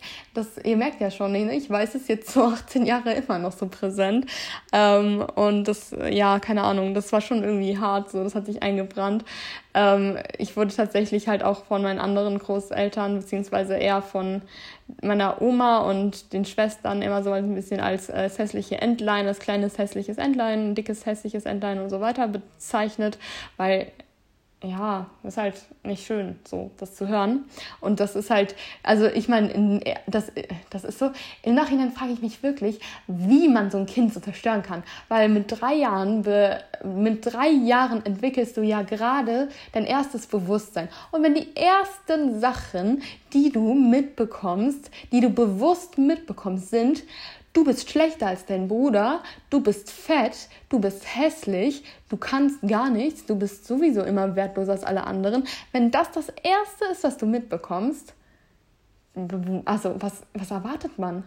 Also keine Ahnung, man kann ja von so einem kleinen Kind nicht erwarten, dass es schon das Selbstwertgefühl hat zu sagen, nö, ich bin wunderbar. Wenn das das Erste ist, was du wiedergespielt bekommst, das ist doch furchtbar. Also, oh Gott, ich weiß jetzt schon, wovor ich mein Kind auf jeden Fall schützen werde in Zukunft. Naja, in, dementsprechend im Kindergarten war ich halt eh auch immer die Dicke, weil ich halt ein bisschen dicker war als alle anderen. Und dann wollten mich beim Fangspielen einfach nie jemand dabei haben, aber es ist dann auch nur so der Tropfen auf dem heißen Stein irgendwie. Aber diese Kommentare bezüglich meines Körpers, die haben halt nie aufgehört. Ne? In, äh, in der Grundschule war das auch so. Wie gesagt, ich war nie super fett. Ich war halt einfach nur so ein bisschen dicklicher, molliger, was weiß ich. Und Kinder sind halt einfach unsensibel. Ich bin halt auch so öfters schon an Kameraden so vorbeigelaufen, die sich gerade so unterhalten haben. Und dann habe ich auch so Kommentare aufgeschnappt, wie beispielsweise, die reden gerade so über mich. Ja, die ist schon nett plus ein bisschen fett. Und ich denke so, oh Gott, Hilfe. Oder auch so Kinder einfach. Ich erinnere mich auch noch an so kleine Mikromomente, wie von wegen, äh, ich bin dann nach vorne nach Hause gefahren, deine kleine Schwester, also ich war so sieben, die kleine Schwester war vier und die saß auf meinem Schoß, hat äh, mit meinem Oberschenkel rumgespielt und so gesagt, ähm, ich will auch so dicke Cordula-Oberschenkel, also Cordula ist mein Name, ne? Ähm, mein Nicht-Spitzname, Name, aber nennt mich ruhig weiter Cori, das ist besser so. Also ja, so, ich will auch so dicke äh, Cordula-Oberschenkel, ist ja voll toll. Ähm, und naja, mich hatte das zu der Zeit halt schon bewegt, weil ich ja dann groß geworden bin. Äh, ich bin fett und ähm, deswegen war es natürlich eine Schwachstelle, die mich ein bisschen bewegt hat. Naja. Äh, ich habe halt auch früher geturnt so als Kind und an einer Aufführung mussten wir dann so Turnanzüge anziehen, die halt wie so Badeanzüge aussahen. Ihr kennt die vielleicht, wie so Badeanzüge aus Samt. Und da hatten wir halt dann eine Weihnachtsaufführung und ich wurde auf den Fotos immer so platziert, dass ich hinten stand und die schönen Skinny Girls äh, vorne stehen durften. Äh, war natürlich auch immer schön, das nochmal so wiedergespielt zu bekommen, weil es ist ja nicht so, dass ich mich eh schon scheiße unwohl gefühlt habe. Ne? Äh, mir wurde auch noch gesagt, nee, du stehst hinten, damit man deine Beine nicht so sieht. So ein bisschen, mm, ach Leute, in was für einer Zeit leben wir echt? Beziehungsweise haben wir gelebt. Ich glaube, mittlerweile ist das alles ein bisschen sensibler, aber ich bin mir nicht sicher. Könnt ihr mir ja mal sagen, was so eine, eure Einschätzung diesbezüglich ist. Aber damals war es ja wirklich einfach nur, du bist dicker als alle anderen, das ist richtig scheiße. Das ist einfach richtig, richtig scheiße. Oh, es ist halt so, so bin ich groß geworden. Immer diese kleinen Hänseleien, so. Mm, auch in, also in, im Gymnasium geht es halt so weiter. Ne? Ich war, glaube ich, ein bisschen pummeliger, bis ich so elf, zwölf war. Also das war immer so ein bisschen the Mindset. Aber ich war nicht so connected mit mir selbst. Also ich war halt super schüchtern, super zurückhaltend. Beziehungsweise ich war so nie. Also ich bin, das Ding ist halt, ne, ihr merkt mir das ja an und mittlerweile weiß ich das auch. Ich bin eigentlich extrovertiert. Und ich war nie introvertiert und ich wusste auch, dass ich, ich wusste auch immer, dass ich nicht introvertiert bin. Aber ich, ich war auch nicht schüchtern, ich war verschreckt. Ich war ängstlich. Ich hatte Angst vor Menschen. Ich hatte Angst vor Kommentaren. Ich hatte Angst, mich zu zeigen, weil ich wusste, es kommt gleich wieder was Negatives. Deswegen wollte ich mich einfach verstecken. Aber dadurch, dass ich extrovertiert bin, habe ich meine Energie auch nicht aus mir selbst ziehen können. Dementsprechend hatte ich einfach keine Lebensenergie. Und das ist halt schon irgendwie krass, das so retrospektiv alles nachvollziehen zu können, woher das so kam und woran das so lag. So. Dann ähm, war ich ja so ein bisschen Anfangspubertät, habe so ein bisschen rumgebumst, da ist das alles nochmal weitergegangen, muss man jetzt nicht großartig erwähnen. Ähm, ich habe dann auf jeden Fall ähm, mit 14 angefangen, eine Essstörung zu entwickeln, also eine restriktive Essstörung, ähm, weil das war so diese Tumblr-Zeit, keine Ahnung, alle haben so diese Tumblr-Girls gesehen, alle haben diese Hashtag Thigh Gap und so auf Instagram angeschaut und wollten das alle haben und fanden das erstrebenswert. Und ich dachte mir so, also wenn ich jetzt diejenige bin, die das schafft, dann habe ich es geschafft, dann kriege ich Aufmerksamkeit und dann, dann bin ich was richtig Besonderes. Ähm, ich weiß auch gar nicht, wie ich dann so reingekommen bin. Ich glaube, ich hatte das zum ersten Mal ein äh, wirklich allumfänglich funktionstüchtiges Smartphone und dann war da so eine Fitness-App drin, mit der man dann auch Kalorien zählen konnte. Und dann dachte ich mir so, hey, probiere ich das doch einfach mal aus. Ich kann mich damit nicht aus, aber ich dachte einfach so, mal, mal gucken, was passiert. Habe dann so ein bisschen geguckt, habe einfach mal so ein bisschen alibimäßig meine Ernährung umgestellt. Natürlich nichts abgewogen, aber einfach so aus Spaß so ein bisschen damit rumgespielt. Aber bin auch relativ schnell so in den Modus gekommen, keine Ahnung. Kann man ja mal so wenig wie möglich. Kann man ja auch mal, keine Ahnung, Frühstück kann man ja auch weglassen. Dann steht da am Ende des Tages eine geringere Zahl. Bin in der ersten Woche auch gleich mal im Supermarkt umgekippt. Ich war da 14, wie gesagt. Das ist halt alles so ein bisschen verschwommen. Aber so hatte das halt angefangen. Und ähm, ja, es ging dann so relativ schnell, würde ich sagen, erstmal dass ich ein bisschen skinnier wurde. Dann war ich aber wieder im Urlaub, dann war auch alles wieder drauf, alles easy, alles gut. Und dann hatte ich halt immer so Phasen. Manchmal hatte ich dann so Phasen, da äh, habe ich voll restriktiv gegessen, wurde wieder skinnier, habe gemerkt, hey, die Leute finden das geil, dass ich dünner werde. Aber dann hatte ich auch wieder so Phasen, da hatte ich Urlaub oder keinen Bock oder einfach äh, naja, normale, na, normaler körperlicher Mechanismus. Einfach, wenn du ein paar Wochen restricted hast, hast du ein paar Wochen wieder mehr Hunger und hast du alles wieder drauf. Das war irgendwie nicht so crazy. Ähm, dann hatte ich halt wieder längere Episoden. Ich glaube, ich habe mit ähm, 15 oder so das erste Mal meine Periode verloren, weil ich dann mal drei Monate lang nur restriktiv gegessen habe. Und danach hatte ich wieder drei Monate, in, der ich richtig, in denen ich richtig gebinged habe. Also das war halt schon crazy. Also es war bei mir immer so ein Wechselspiel zwischen Restriktion und viel zu viel. Das hat sich dann auch immer mehr so komprimiert, dass ich zum Beispiel dann so fünf Tage die Woche fast nichts gegessen habe und dann am Wochenende richtig eskaliert bin. Dann im Urlaub bin ich immer richtig eskaliert. Das war so meine Pubertät. Dementsprechend Gewichtsschwankungen waren auf jeden Fall immer so da zwischen 10 Kilo. Das ist echt das ist echt crazy. Aber irgendwann ähm, konnte ich dieses, dieses ganz, ganz viel Essen, in Anführungszeichen, irgendwie nicht mehr ertragen. Und dann hat das von einem auf den anderen Tag einfach aufgehört. Und dann hatte ich eben nur noch diese Restriktionsphasen ohne die Binge-Phasen. Und dann ging es halt mit mir relativ schnell bergab. Also das war so mit 16, glaube ich. Mit 15, 16 äh, war es, glaube ich, am schlimmsten, dass ich halt wirklich teilweise am Tag gar nichts mehr gegessen habe. Also da, das äh, möchte ich jetzt auch nicht großartig ausführen, weil ich mich auch nicht mehr so doll dran erinnere. Und dann, ja, irgendwann, irgendwann ähm, wurden die Kommentare dann auch äh, eher negativer, sagen wir es mal so. Und dann war ich halt super skinny. Ähm, aber das war dann auch schon irgendwie ein bisschen, naja, egal. Aber was mir halt an der Stelle nochmal super doll ins Gewicht, äh, ins Gewicht gefallen ist, ist, dass ähm, die negativen Kommentare zum Übergewicht bzw. zum Dickersein schon in eine, also die kamen immer noch, als ich im Normalgewicht war. Also ich war als Kind im leichten Übergewicht, aber ich wurde auch noch als dick und als pummelig bezeichnet, als ich normalgewichtig war, ähm, aber im überen Normalgewicht. Aber trotzdem wurde das total dementiert und als hässlich oder so verschrien. Negative Kommentare zu meinem Untergewicht kamen erst, als die wirklich im lebensbedrohlichen Bereich waren. Also ich meine es ernst. Weil als ich noch so ein, ähm, so ein BMI hatte, der definitiv im Untergewicht war und auch definitiv schon unter ähm, da die Anorexie-Diagnose gefallen ist, äh, wurde mir von außen immer noch gesagt von Leuten, die ich, die halt nicht meine Story oder meinen Gesundheitszustand kannten und damals immer noch gesagt, boah, du bist so schön schlank und boah, ich, mach mal deine Beine zusammen. Hast du eine Thigh Gap? Das war halt diese Zeit super toxisch. Ich finde das echt widerlich im Nachhinein. Ähm, und das ist irgendwie echt krass, wie verzogen das Bild in unserer Gesellschaft ist, ne? Ich finde das echt krass. Naja, aber als es dann halt bei mir ein bisschen ähm, doller wurde nochmal und es dann auch wirklich negativ kommentiert war, wurde und ich dann halt auch ähm, in meiner Recovery war, dann ähm, habe ich auch wieder deutlich mehr Kommentare von außen auch ähm, hören dürfen bezüglich meines Körpers von Fremden, aber halt deutlich weniger als damals zum Übergewicht. Dennoch habe ich Bodyshaming auch auf der Ebene mitgemacht, dass ich beispielsweise, ich erinnere mich noch, das war, ähm, glaube ich, ja 2019, da war ich gerade in meiner Recovery. Da ging es mir tatsächlich, also da hat es halt einfach gerade angefangen, dass ich so meine Lebensenergie wieder bekomme, dass so dieses ganz, ganz tief depressive, dass so dieses, ich fühle wirklich gar nichts mehr, das hatte ich halt während meiner Essstörung die ganze Zeit, weil was willst du denn fühlen, wenn du nichts isst? So irgendwann, dein Körper fühlt ja nicht mehr, wenn du nicht isst, sorry, das ist halt einfach so. Ähm, ich habe dann einfach angefangen wieder zu essen und dementsprechend hatte ich halt auch wieder Lebensenergie und war voll glücklich, habe mich voll gut gefühlt und habe so gemerkt, hey, ich tau so langsam langsam auf.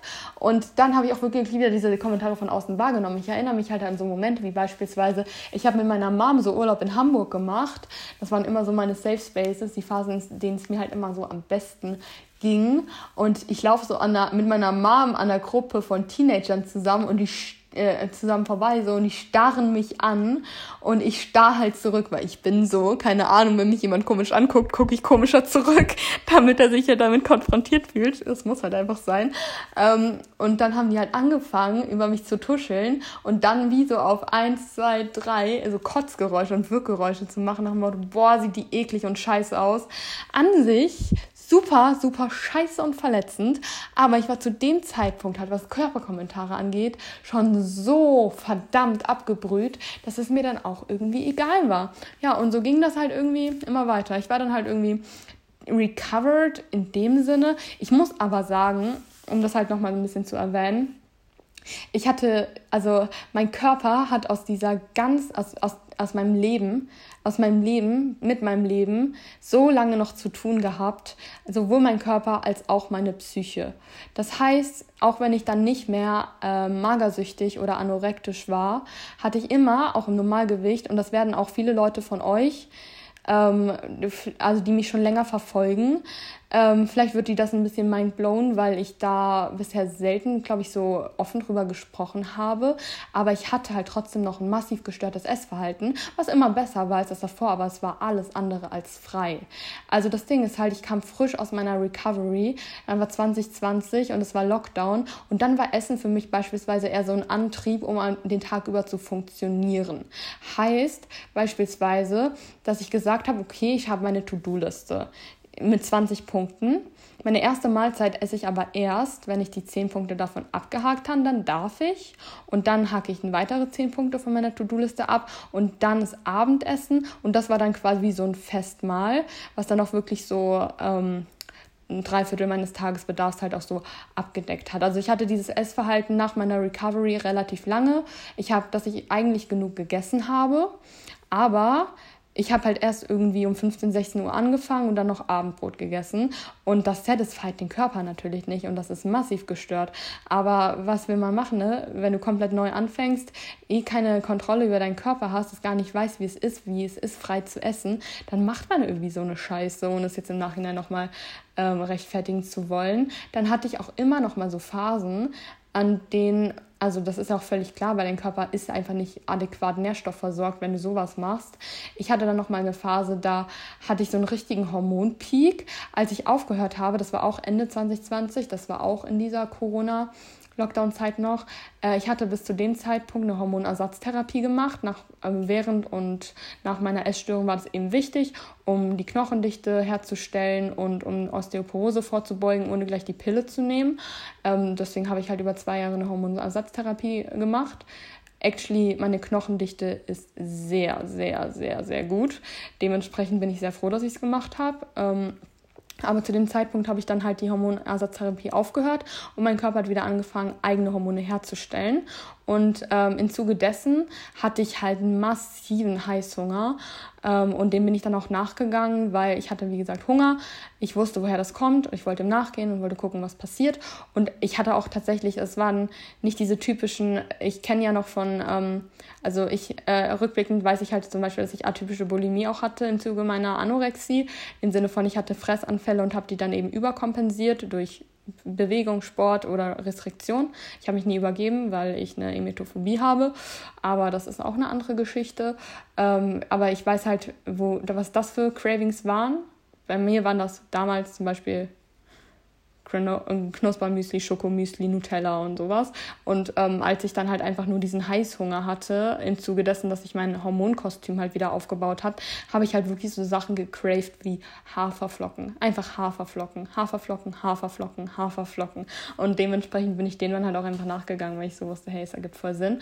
Ähm, dennoch ähm, waren das halt dann teilweise echte Essattacken, in Anführungszeichen, die auch nicht immer kontrolliert waren. Das kann man aus der Außenperspektive ja schlecht, ähm, schlecht beurteilen, aber teilweise hatte ich halt komplett nicht mehr die Kontrolle über mich selbst und habe dann halt auch entsprechend ziemlich schnell, ziemlich doll zugenommen, was aber alles fein ist, weil meine Hormone haben sich reguliert. Deswegen war es dann auch irgendwie der Preis, den ich dafür bezahlt habe. Aber mein Körper war halt, wie gesagt, diese ganzen, diese ganzen Hormonschwankungen, diese ganzen Gewichtsschwankungen, die haben meinen Körper so komplett lost gemacht, in Anführungszeichen, dass mein Stoffwechsel irgendwo war, ähm, aber nicht da, wo er hätte sein sollen. Deswegen war es auch tatsächlich noch bis vor einem Jahr so, dass ich mit einer relativ niedrigen Kalorienzufuhr ziemlich, ziemlich schnell zugenommen habe. Da sind wir jetzt an dem Punkt Stoffwechselaufbau. Weil dann war ich an dem Punkt, an dem ich eigentlich schon, würde ich sagen, soweit normales Essverhalten habe oder hatte, mich auch gut gefühlt habe, aber halt nicht so richtig viel Power hatte, nicht so richtig von innen Power hatte, weil ich wusste halt, wie viel ich mich bewege. Und für diese Bewegung und für meine Körpergröße und mein Sportpensum habe ich halt mit einer viel zu geringen Menge viel zu schnell zugenommen. Und das war irgendwie immer richtig weird. Deswegen habe ich dann halt angefangen, langsam äh, zu steigern und dann halt auch wirklich nochmal mehr den Fokus aufs Krafttraining zu legen, aber mich nicht an sich mehr zu bewegen. Und ich weiß nicht, wie, wie das geklappt hat, aber irgendwann kam so der Punkt, an dem mein Körper so gesagt hat, jetzt wollen wir das. Es musste ich ein paar Wochen durchziehen, ein paar Monate durchziehen. Aber mein Körper hat es dann halt auch irgendwann angenommen und plötzlich von 0 auf 100 ist der Stoffwechsel so krass hochgefahren. Also ich erzähle euch jetzt hier nur aus meiner Erfahrung und ist jetzt nicht medizinisch belegt oder so. Das kann sich bei jedem anders äußern. Aber ich habe halt irgendwie gemerkt, ich habe Energie, mein Immunsystem fährt hoch, ähm, meine, ich baue plötzlich Muskulatur auf, ich, äh, ich baue Hormone auf im Sinne von meine Brüste wachsen. Ich habe eine fucking starke Libido und das war so ein Chaos, das ist wirklich unfassbar. Und mein Verbrauch ist halt dann wirklich in die Höhe geschossen. Da habe ich ja gemerkt, so mein Körper ist wieder aktiviert, mein Puls wird höher, mein, ähm, meine Haut wird wärmer, meine Haut ist besser durchblutet, ich sehe lebendiger aus.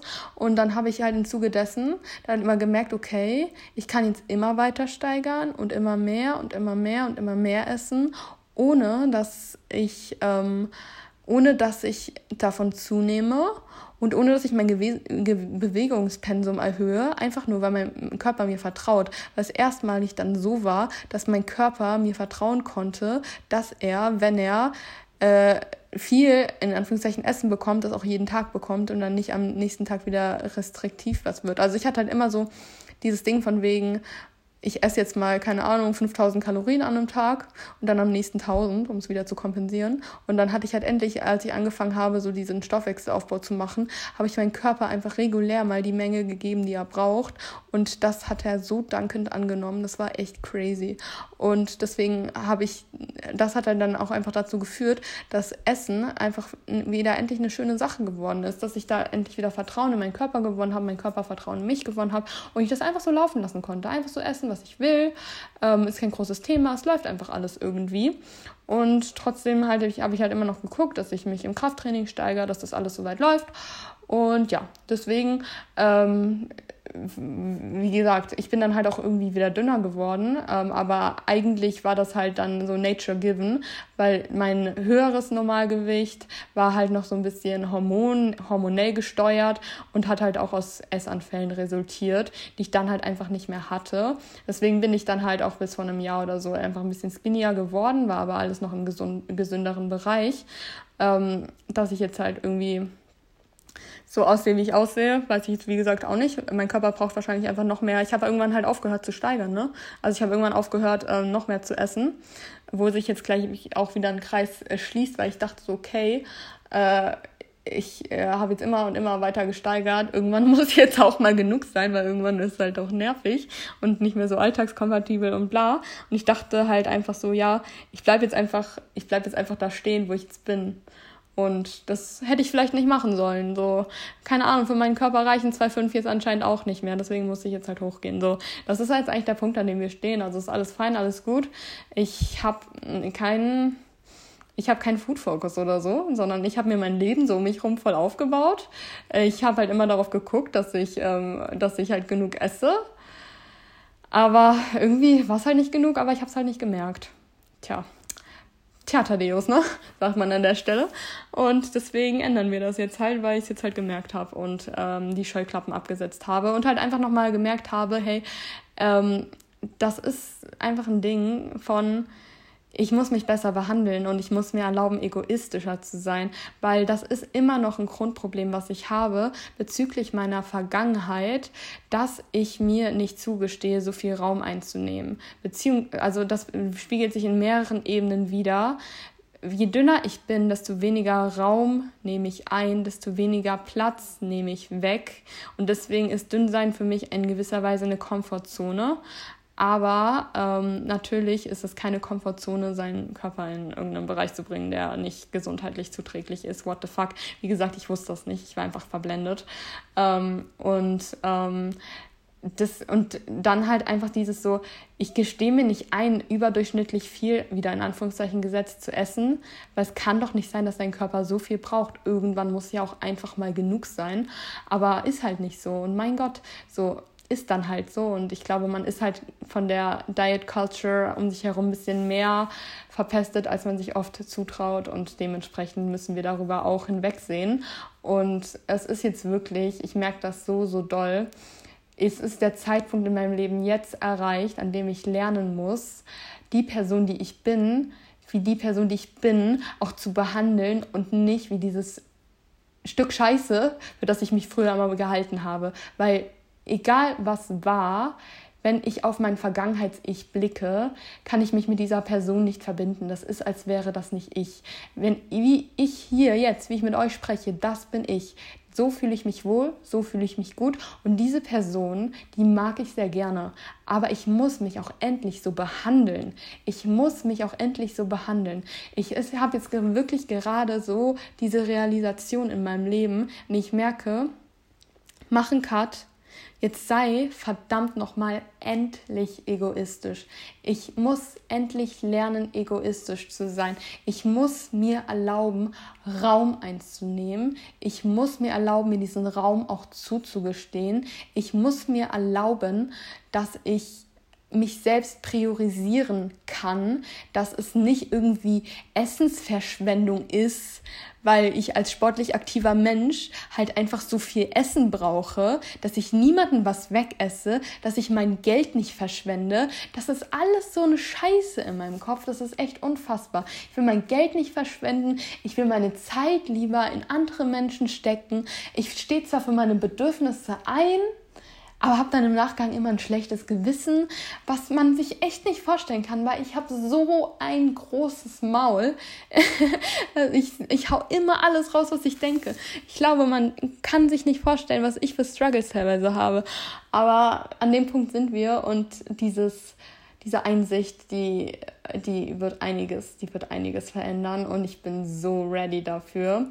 Was der letzte Punkt ist, den ich jetzt noch anschneiden möchte, einfach weil das bei euch nochmal, weil ihr merken werdet, das wird nochmal mit ins Gewicht fallen, weil es halt auch mich nochmal bewegt und zwar befinde ich mich halt jetzt, wie gesagt, an dem Punkt, an dem ich sage, ähm, es ist mir egal, was ist. Ich werde jetzt, also die, die 5 Kilo, die, von denen ich halt dachte, ich wiege ich, ich, ich wieg sie mehr, die müssen jetzt so schnell wie möglich drauf, einfach damit ich mich aus einem gewissen Bereich einfach wegbewege und wieder ein bisschen durchatmen kann und keine Angst haben muss, ehrlich gesagt. Und ähm, auf jeden Fall ähm, werde ich mich von jeglichen Regeln lösen. Also ihr wisst, ich ernähre mich zum Beispiel seit drei Jahren vegan. Ähm, am Anfang relativ strikt. Im Moment bin ich eine undogmatische Veganerin im Sinne von, ich ernähre mich vegan, aber Honig ist mir egal. Und wenn ich auf einer Party bin und da ist ein Buffet und ich will da was essen, dann esse ich das auch. Oder ich bin auf der Rückfahrt von einer Party mit meinem Freund und beiß in sein Käsebrot. Ist auch okay. Aber ich werde mich jetzt auch im Alltag von diesen Regeln lösen. Also ich habe das nie so gemacht, dass ich mir bewusst irgendwie was mit ähm, Milch oder so zubereitet hätte. Und ich habe tatsächlich auch keine Cravings danach, aber ich weiß, dass ich es mir so einfach wie möglich machen muss. Es ist einfach faktisch so, dass vegane Ernährung ein bisschen komplizierter ist, wenn man wie ich einige Unverträglichkeiten hat. Und deswegen möchte und einerseits das und ich weiß, es ist halt möglich, aber um es durchzuziehen, muss ich es mir, wie gesagt, so einfach und so lecker wie möglich machen. Und ähm, ich bin euch, ich bin ganz ehrlich, von allen Sachen, in einer ausgewogenen veganen Ernährung, die ich, die ich richtig lecker finde, die ich vertrage und die mich satisfyen und satt machen, hatte ich in meiner Ernährung bisher eh schon alles bis zum Maximum drin. Davon könnte ich nicht noch mehr essen. Das heißt, um jetzt mehr reinzubekommen, würde mir nur, äh, würde, äh, könnte ich nur sagen, okay, ich esse jetzt Sachen, die ich nicht vertrage und mich dann vollstopfen würden, was nicht unbedingt sinnvoll wäre, weil wenn ich die Nahrungsmittel nicht richtig verstoffwechsle, dann kommen die auch nicht da an, wo sie ankommen sollen, sondern dann bekomme ich halt Durchfall und dann ist auch nicht unbedingt das, äh, was man haben will. Ne? Ähm, und dann würde ich es mir halt unnötig kompliziert machen und dann würde ich sie dann nicht durchziehen. Oder ich würde halt Sachen essen, die ich eh nicht genieße und dann würde ich es wahrscheinlich auch nicht durchziehen. Also jetzt werde ich so oder so durchziehen. Wie gesagt, ich brauche da keine Parameter.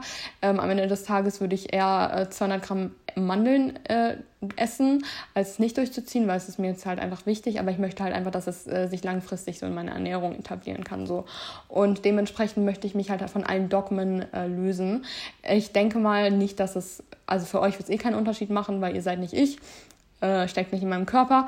Aber bei mir war das Vegan-Essen ja nie etwas von, das ist jetzt ein Teil meiner Identität, sondern es war eine sehr intuitive Entscheidung, dass ich halt einfach gemerkt habe, so hey, ähm, es gibt keinen Grund, sich nicht vegan zu ernähren weil ist besser für den Körper, ist besser für die Umwelt, ist besser für die Tiere, bla. So, und dann, und dann hatte ich auch von einem auf den anderen Tag überhaupt keinen Bock mehr auf irgendwelche Milchprodukte.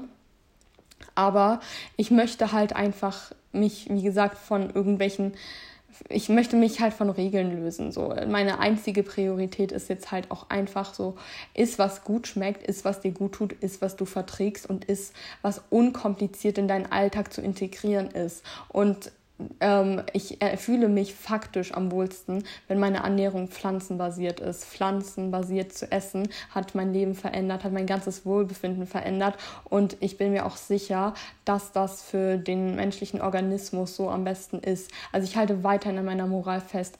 Massentierhaltung finde ich scheiße, will ich nicht unterstützen.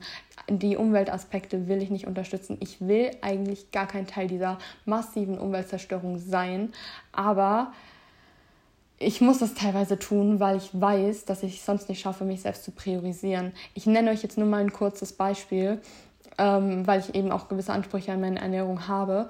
Aber wenn ich jetzt zum Beispiel denke, ich habe früher immer voll gerne Quarkbowl gegessen, so, ich, das ist eine Sache, die kann ich nicht eins zu eins ersetzen, weil eine Quarkbowl war halt einfach mega geil von der Konsistenz her. Als, äh, als Ersatz könnte man eine Joghurtbowl machen oder eine Sojaskier Bowl und so weiter. Ich mag Sojajoghurt und Soja, äh, Sojaskier gerne, aber es würde für mich halt niemals den Quark ersetzen. Und weil ich halt weiß, mit Quark würde es besser schmecken, sage ich dann nicht, ich äh, mache das jetzt äh, genauso, nur mit Sojajoghurt oder Sojaskier, sondern ich denke mir dann halt eine ganz andere Mahlzeit aus und esse dann nicht mehr eine Quarkbowl und esse dann einfach keine Quarkbowls mehr, weil ich halt weiß, es geht anders besser, so geht es halt nicht in vegan und deswegen esse ich jetzt halt was anderes. So. Ich äh, finde halt, das ist auch völlig okay und deswegen möchte ich auch gar nicht in Frage stellen, ob man vegan aufbauen kann oder nicht. Man kann das definitiv, das ist definitiv möglich, aber es ist ein bisschen kompliziert komplizierter. Und ähm, ich bin der Meinung, dass es egoistisch ist, in gewisser Weise tierische Produkte zu essen. Und genau das ist das, was ich jetzt gerade machen muss ich muss, ich muss gerade einfach mal lernen, ein bisschen egoistischer zu sein. Und ähm, ich habe da gerade auch überhaupt keine Ziele oder überhaupt keine Tendenz, worauf das hinauslaufen wird. Möglicherweise wird sich auch in meiner Ernährung überhaupt nichts ändern, weil ich mich grundlegend, wie gesagt, pflanzenbasiert ernähre und ernähren möchte. Aber wenn ich jetzt spontan irgendwie denke, so ich möchte jetzt aber, keine Ahnung, ich, ich, ich, ich stehe irgendwo und könnte jetzt ein trockenes Brötchen essen oder ein Bagel mit Ziegenfrischkäse und ich Bock habe auf den Bagel mit Ziegenfrischkäse, dann ist es für mich halt einfacher, was den Aufbau betrifft, den Bagel mit Ziegenfrischkäse zu essen. Das und der ist natürlich auch leckerer. Und ich möchte dann nicht sagen, ich breche jetzt meinen Veganismus dafür, sondern es soll für mich halt einfach für fürs Mentale ein komplett normaler Akt sein. Oder beispielsweise den Käsekuchen, äh, den ich für meinen Freund gebacken habe, den habe ich ja auch ganz normal mit ihm mitgegessen, weil der mega lecker war und ich hätte den vegan niemals so hinbekommen, bin ich ehrlich.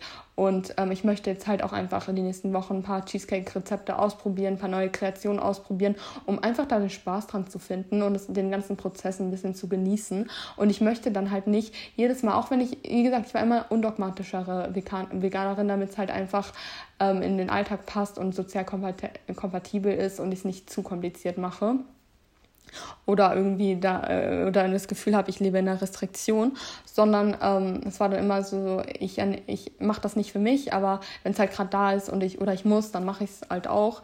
Aber ich will nicht jedes Mal, wenn ich was tierisches esse, auch wenn es nur einmal im Monat ist oder so, selbst wenn es nur einmal im Monat wäre, sagen wir es vielleicht eher, ähm, ich will da nicht jedes Mal sagen, ich breche jetzt meinen Veganismus für, sondern das ist für mich jetzt einfach ein Lebensmittel wie jedes andere. Wie gesagt, in meiner Ernährung von den Basics her wird sich überhaupt nichts ändern. Aber es geht mir nur um dieses Mentale, wenn ich was Tierisches esse, dann esse ich das einfach und ähm, sage nicht, ich breche jetzt meinen Veganismus für. Weil ich habe noch mal die letzten Wochen eine neue Definition von Veganismus gelesen, die wurde mittlerweile auch neu aufgestellt. Äh, Veganismus ist so lange also man ernährt sich man, man ernährt sich vegan oder man ist vegan, wenn man halt äh, soweit es geht, soweit es die Lebensumstände eben hergehen, ähm, auf tierische Produkte verzichtet so. Und ich würde sagen, ich bin an einem Punkt, in dem ich mich wie gesagt jetzt gerade einfach mal kurz selbst priorisieren muss und ähm, dementsprechend, ähm, wenn das irgendwie besser in den Alltag passt, wenn ich jetzt zum Beispiel eine Quarkbowl esse oder einen Frischkäse, Bagel oder whatever, dann will ich da einfach nicht großartig drüber nachdenken und deswegen wird es mir gut tun, halt einfach diese Stigmata aufzulösen. Auch wenn sich, wie gesagt, ich in, also mental hat sich bei mir gar nichts geändert. Ich werde Massentierhaltung nicht unterstützen, aber dem, aber das, die Gefahr, in die Gefahr verlaufe ich auch irgendwie gar nicht, weil die einzigen Milchprodukte tatsächlich, die ich äh, vor, bevor, vor 2020, als ich vegan geworden bin, äh, aktiv konsumiert habe, waren Quark, Königer Frischkäse und Harzer Käse. Und wenn ich die Sachen wieder ab und zu esse, wenn ich halt gerade Bock drauf habe, dann ist das so. Ähm, aber wie gesagt, für euch wird sich da nichts ändern. Aber für mich, weil es einfach mein, ähm, mein Varianzspektrum nochmal erweitert und dafür sorgen wird, dass ich halt einfach nochmal zusätzliche Kreation in meinen Alltag einbauen muss, die ich gut vertrage. Und das ist mir gerade einfach das Wichtigste. Dass ich Sachen verstoffwechsle und mein Körper die Sachen annimmt, dass ich Spaß am Essen habe und dass das alles so einfach und so alltagstauglich wie möglich vonstatten geht. Und da bin ich an einem guten Punkt, wie gesagt. Ich habe Bock drauf. Ich bin, äh, ich bin gespannt, wie sich mein Körper entwickeln wird. Ich werde euch da auf dem Laufenden halten. Und jetzt würde ich sagen, rappen wir diese super, super lange Folge ab. Ich hoffe, das war nicht irgendwie verwirrend. Ich hoffe, das konntet ihr irgendwie nachvollziehen. Und ähm, auch wenn ich weiß, also ihr merkt, da ich hatte diese Woche einfach viel, sehr, sehr viele Erkenntnisse, die ähm, ich erstmal sacken lassen muss und musste, die ich viel überdenken musste. Deswegen es tut mir super, super leid, dass ich diese Woche nicht so aktiv in meinen DMs war. Aber ich fahre nicht viel auf Social Media, weil ich das alles neben der Arbeit und der Uni und dem ganzen Alltagsbums noch irgendwie mit mir selbst ausmachen musste. Aber es ist ja jetzt raus, es ist jetzt mit euch geteilt. Und deswegen würde ich mich total freuen, da in die Kommunikation mit euch zu treten, auch wenn ich die letzte Woche nicht aktiv war, wenn ich vielleicht noch unbeantwortete Nachrichten von euch habe. Ich werde das alles nachholen wollen.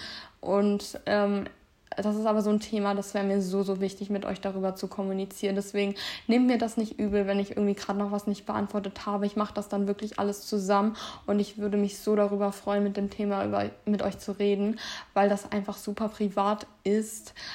Es aber für mich sehr, sehr gut und richtig ist, da offen drüber zu sprechen, weil ich euch vertraue und vor allem, weil ich es wichtig finde, auch die ähm, die Sachen, die sich im Leben verändern und die Ideale, die man vielleicht auf den Haufen wirft, die Sachen, die man äh, verändert und mit denen man struggelt und so weiter, darüber zu sprechen, damit man einfach merkt, wir machen es alle nicht perfekt, sondern so gut wir können. Und darüber zu reflektieren und nachzudenken und Sachen auseinanderzunehmen, ist einfach unfassbar wertvoll. Dementsprechend teilt bitte gerne eure Geschichte mit mir. Ähm, sagt einfach, ähm, sagt einfach, ob ihr zum Beispiel ähnliche Sachen erlebt habt oder einfach nur, was ihr davon haltet, ob euch das irgendwie geholfen habt, äh, ob ihr euch jetzt auf die kommende Zeit freut, inwieweit ihr vielleicht Updates haben möchtet. Weil ich kann mir das ganz ehrlich auch vorstellen. Das Ding ist halt, dass ich von einigen weiß, dass sie sich gerade in ihrer Recovery befinden, wie ich halt damals ähm, dass sie halt auch zunehmen müssen, aber halt mental voll damit strugglen. Vielleicht hilft euch das, äh, wenn wir ein bisschen mehr darüber sprechen auch, weil vielleicht, also ich glaube, mir hätte so eine leichtere Perspektive damals echt äh, sehr geholfen. Weil als ich in meiner Recovery war, habe ich nur Social Media Content von Leuten konsumiert, die auch in der Recovery waren, aber auch damit gestruggelt haben. Und das hat mich eher so ein bisschen runtergezogen, als ich so dachte, äh, ich habe jetzt richtig viel gegessen und ich fühle mich schlecht. Und dann ziehe ich nur, mir nur Content von Leuten rein, die sagen, ich habe viel gegessen und ich fühle mich schlecht. Ich glaube, mir hätte es damals besser getan, wenn ich mehr gesehen hätte, hey, ich habe heute mega viel gegessen, voll geil, ich komme mein Ziel näher. Also das ist ja jetzt auf Social Media auch mehr vertreten. Ne? Ich will mich da auch gar nicht so in die Vorreiterrolle stellen, nach dem Motto, ihr findet den Content, was das angeht, nur bei mir. Aber ihr findet meinen Content davon nur bei mir. Und wie gesagt, ähm, Choriloge gibt es halt nur einmal von meiner Wenigkeit. Dementsprechend, ähm, wenn ihr da irgendwelche Berührungspunkte zu dem Thema habt, äh, sagt mir da gerne Bescheid. Und ich würde sagen, ähm, ich freue mich auf alles, was kommt. Jetzt nochmal in Bezug zu nächster Folge. Ähm, ich weiß nicht, ob wir nächste Folge schon genug dafür zusammen haben, aber wenn ihr eure Geschichte, wenn ihr gerne eure Geschichte mit mir teilen würdet, dann wäre ich euch wirklich dankbar. Also, wie gesagt, ich habe von ein, zwei Personen schon mal die Rückmeldung bekommen, sie würden ihre Geschichte mit mir teilen und ähm, mit der Community teilen, einfach damit wir da differenzierte Einblicke drin haben. Wenn ihr dafür auch bereit wärt, dann hittet mich auf jeden Fall ab. Dann können wir da was zusammentragen und so eine gewisse Community-Folge machen. Und ähm, dann würde ich vielleicht dann noch addieren, dass wir zum Thema Körper, Körpergefühl, Körperbewusstsein, den ganzen Schissel äh, noch ein Fragetool irgendwie in die Story packen und da ein paar Sachen noch beleuchten können. Das wäre so mein Vorschlag für nächste Episode. Wenn ihr da noch mehr Ideen habt, wie man das nochmal aufbereiten könnte, also ähm, dass ich, also jetzt habe ich ja sehr viel monologisiert, dass wir da noch mal mehr in den Dialog treten, dann ähm, sagt mir da auf jeden Fall gerne Bescheid. Und ich freue mich einfach auf eure DMs, auf eure Memos, ganz besonders natürlich, auf den Austausch, auf den Real Talk, auf den Deep Talk. Und es hat so unfassbar gut getan. Ich liebe es einfach mit euch zu sprechen, auch wenn ich hier gerade nur mono, äh, monologisiere, aber ich visualisiere halt eure Gesichter und eure Nachrichten, die ich lese und höre eure Stimmen gefühlt schon nochmal so nachhallen. Deswegen fühlt es sich für mich halt sehr, sehr, sehr, sehr toll an, hier so mit euch zu sprechen. Und ich würde sagen, wir hören uns allerspätestens nächste Woche. Und wenn ihr euch bei mir meldet, dann auf jeden Fall in kürzester Kürze. Und ich wünsche euch ein wunderschönes Wochenende, einen wunderschönen Wochenstart. Und ich würde sagen, bis dann!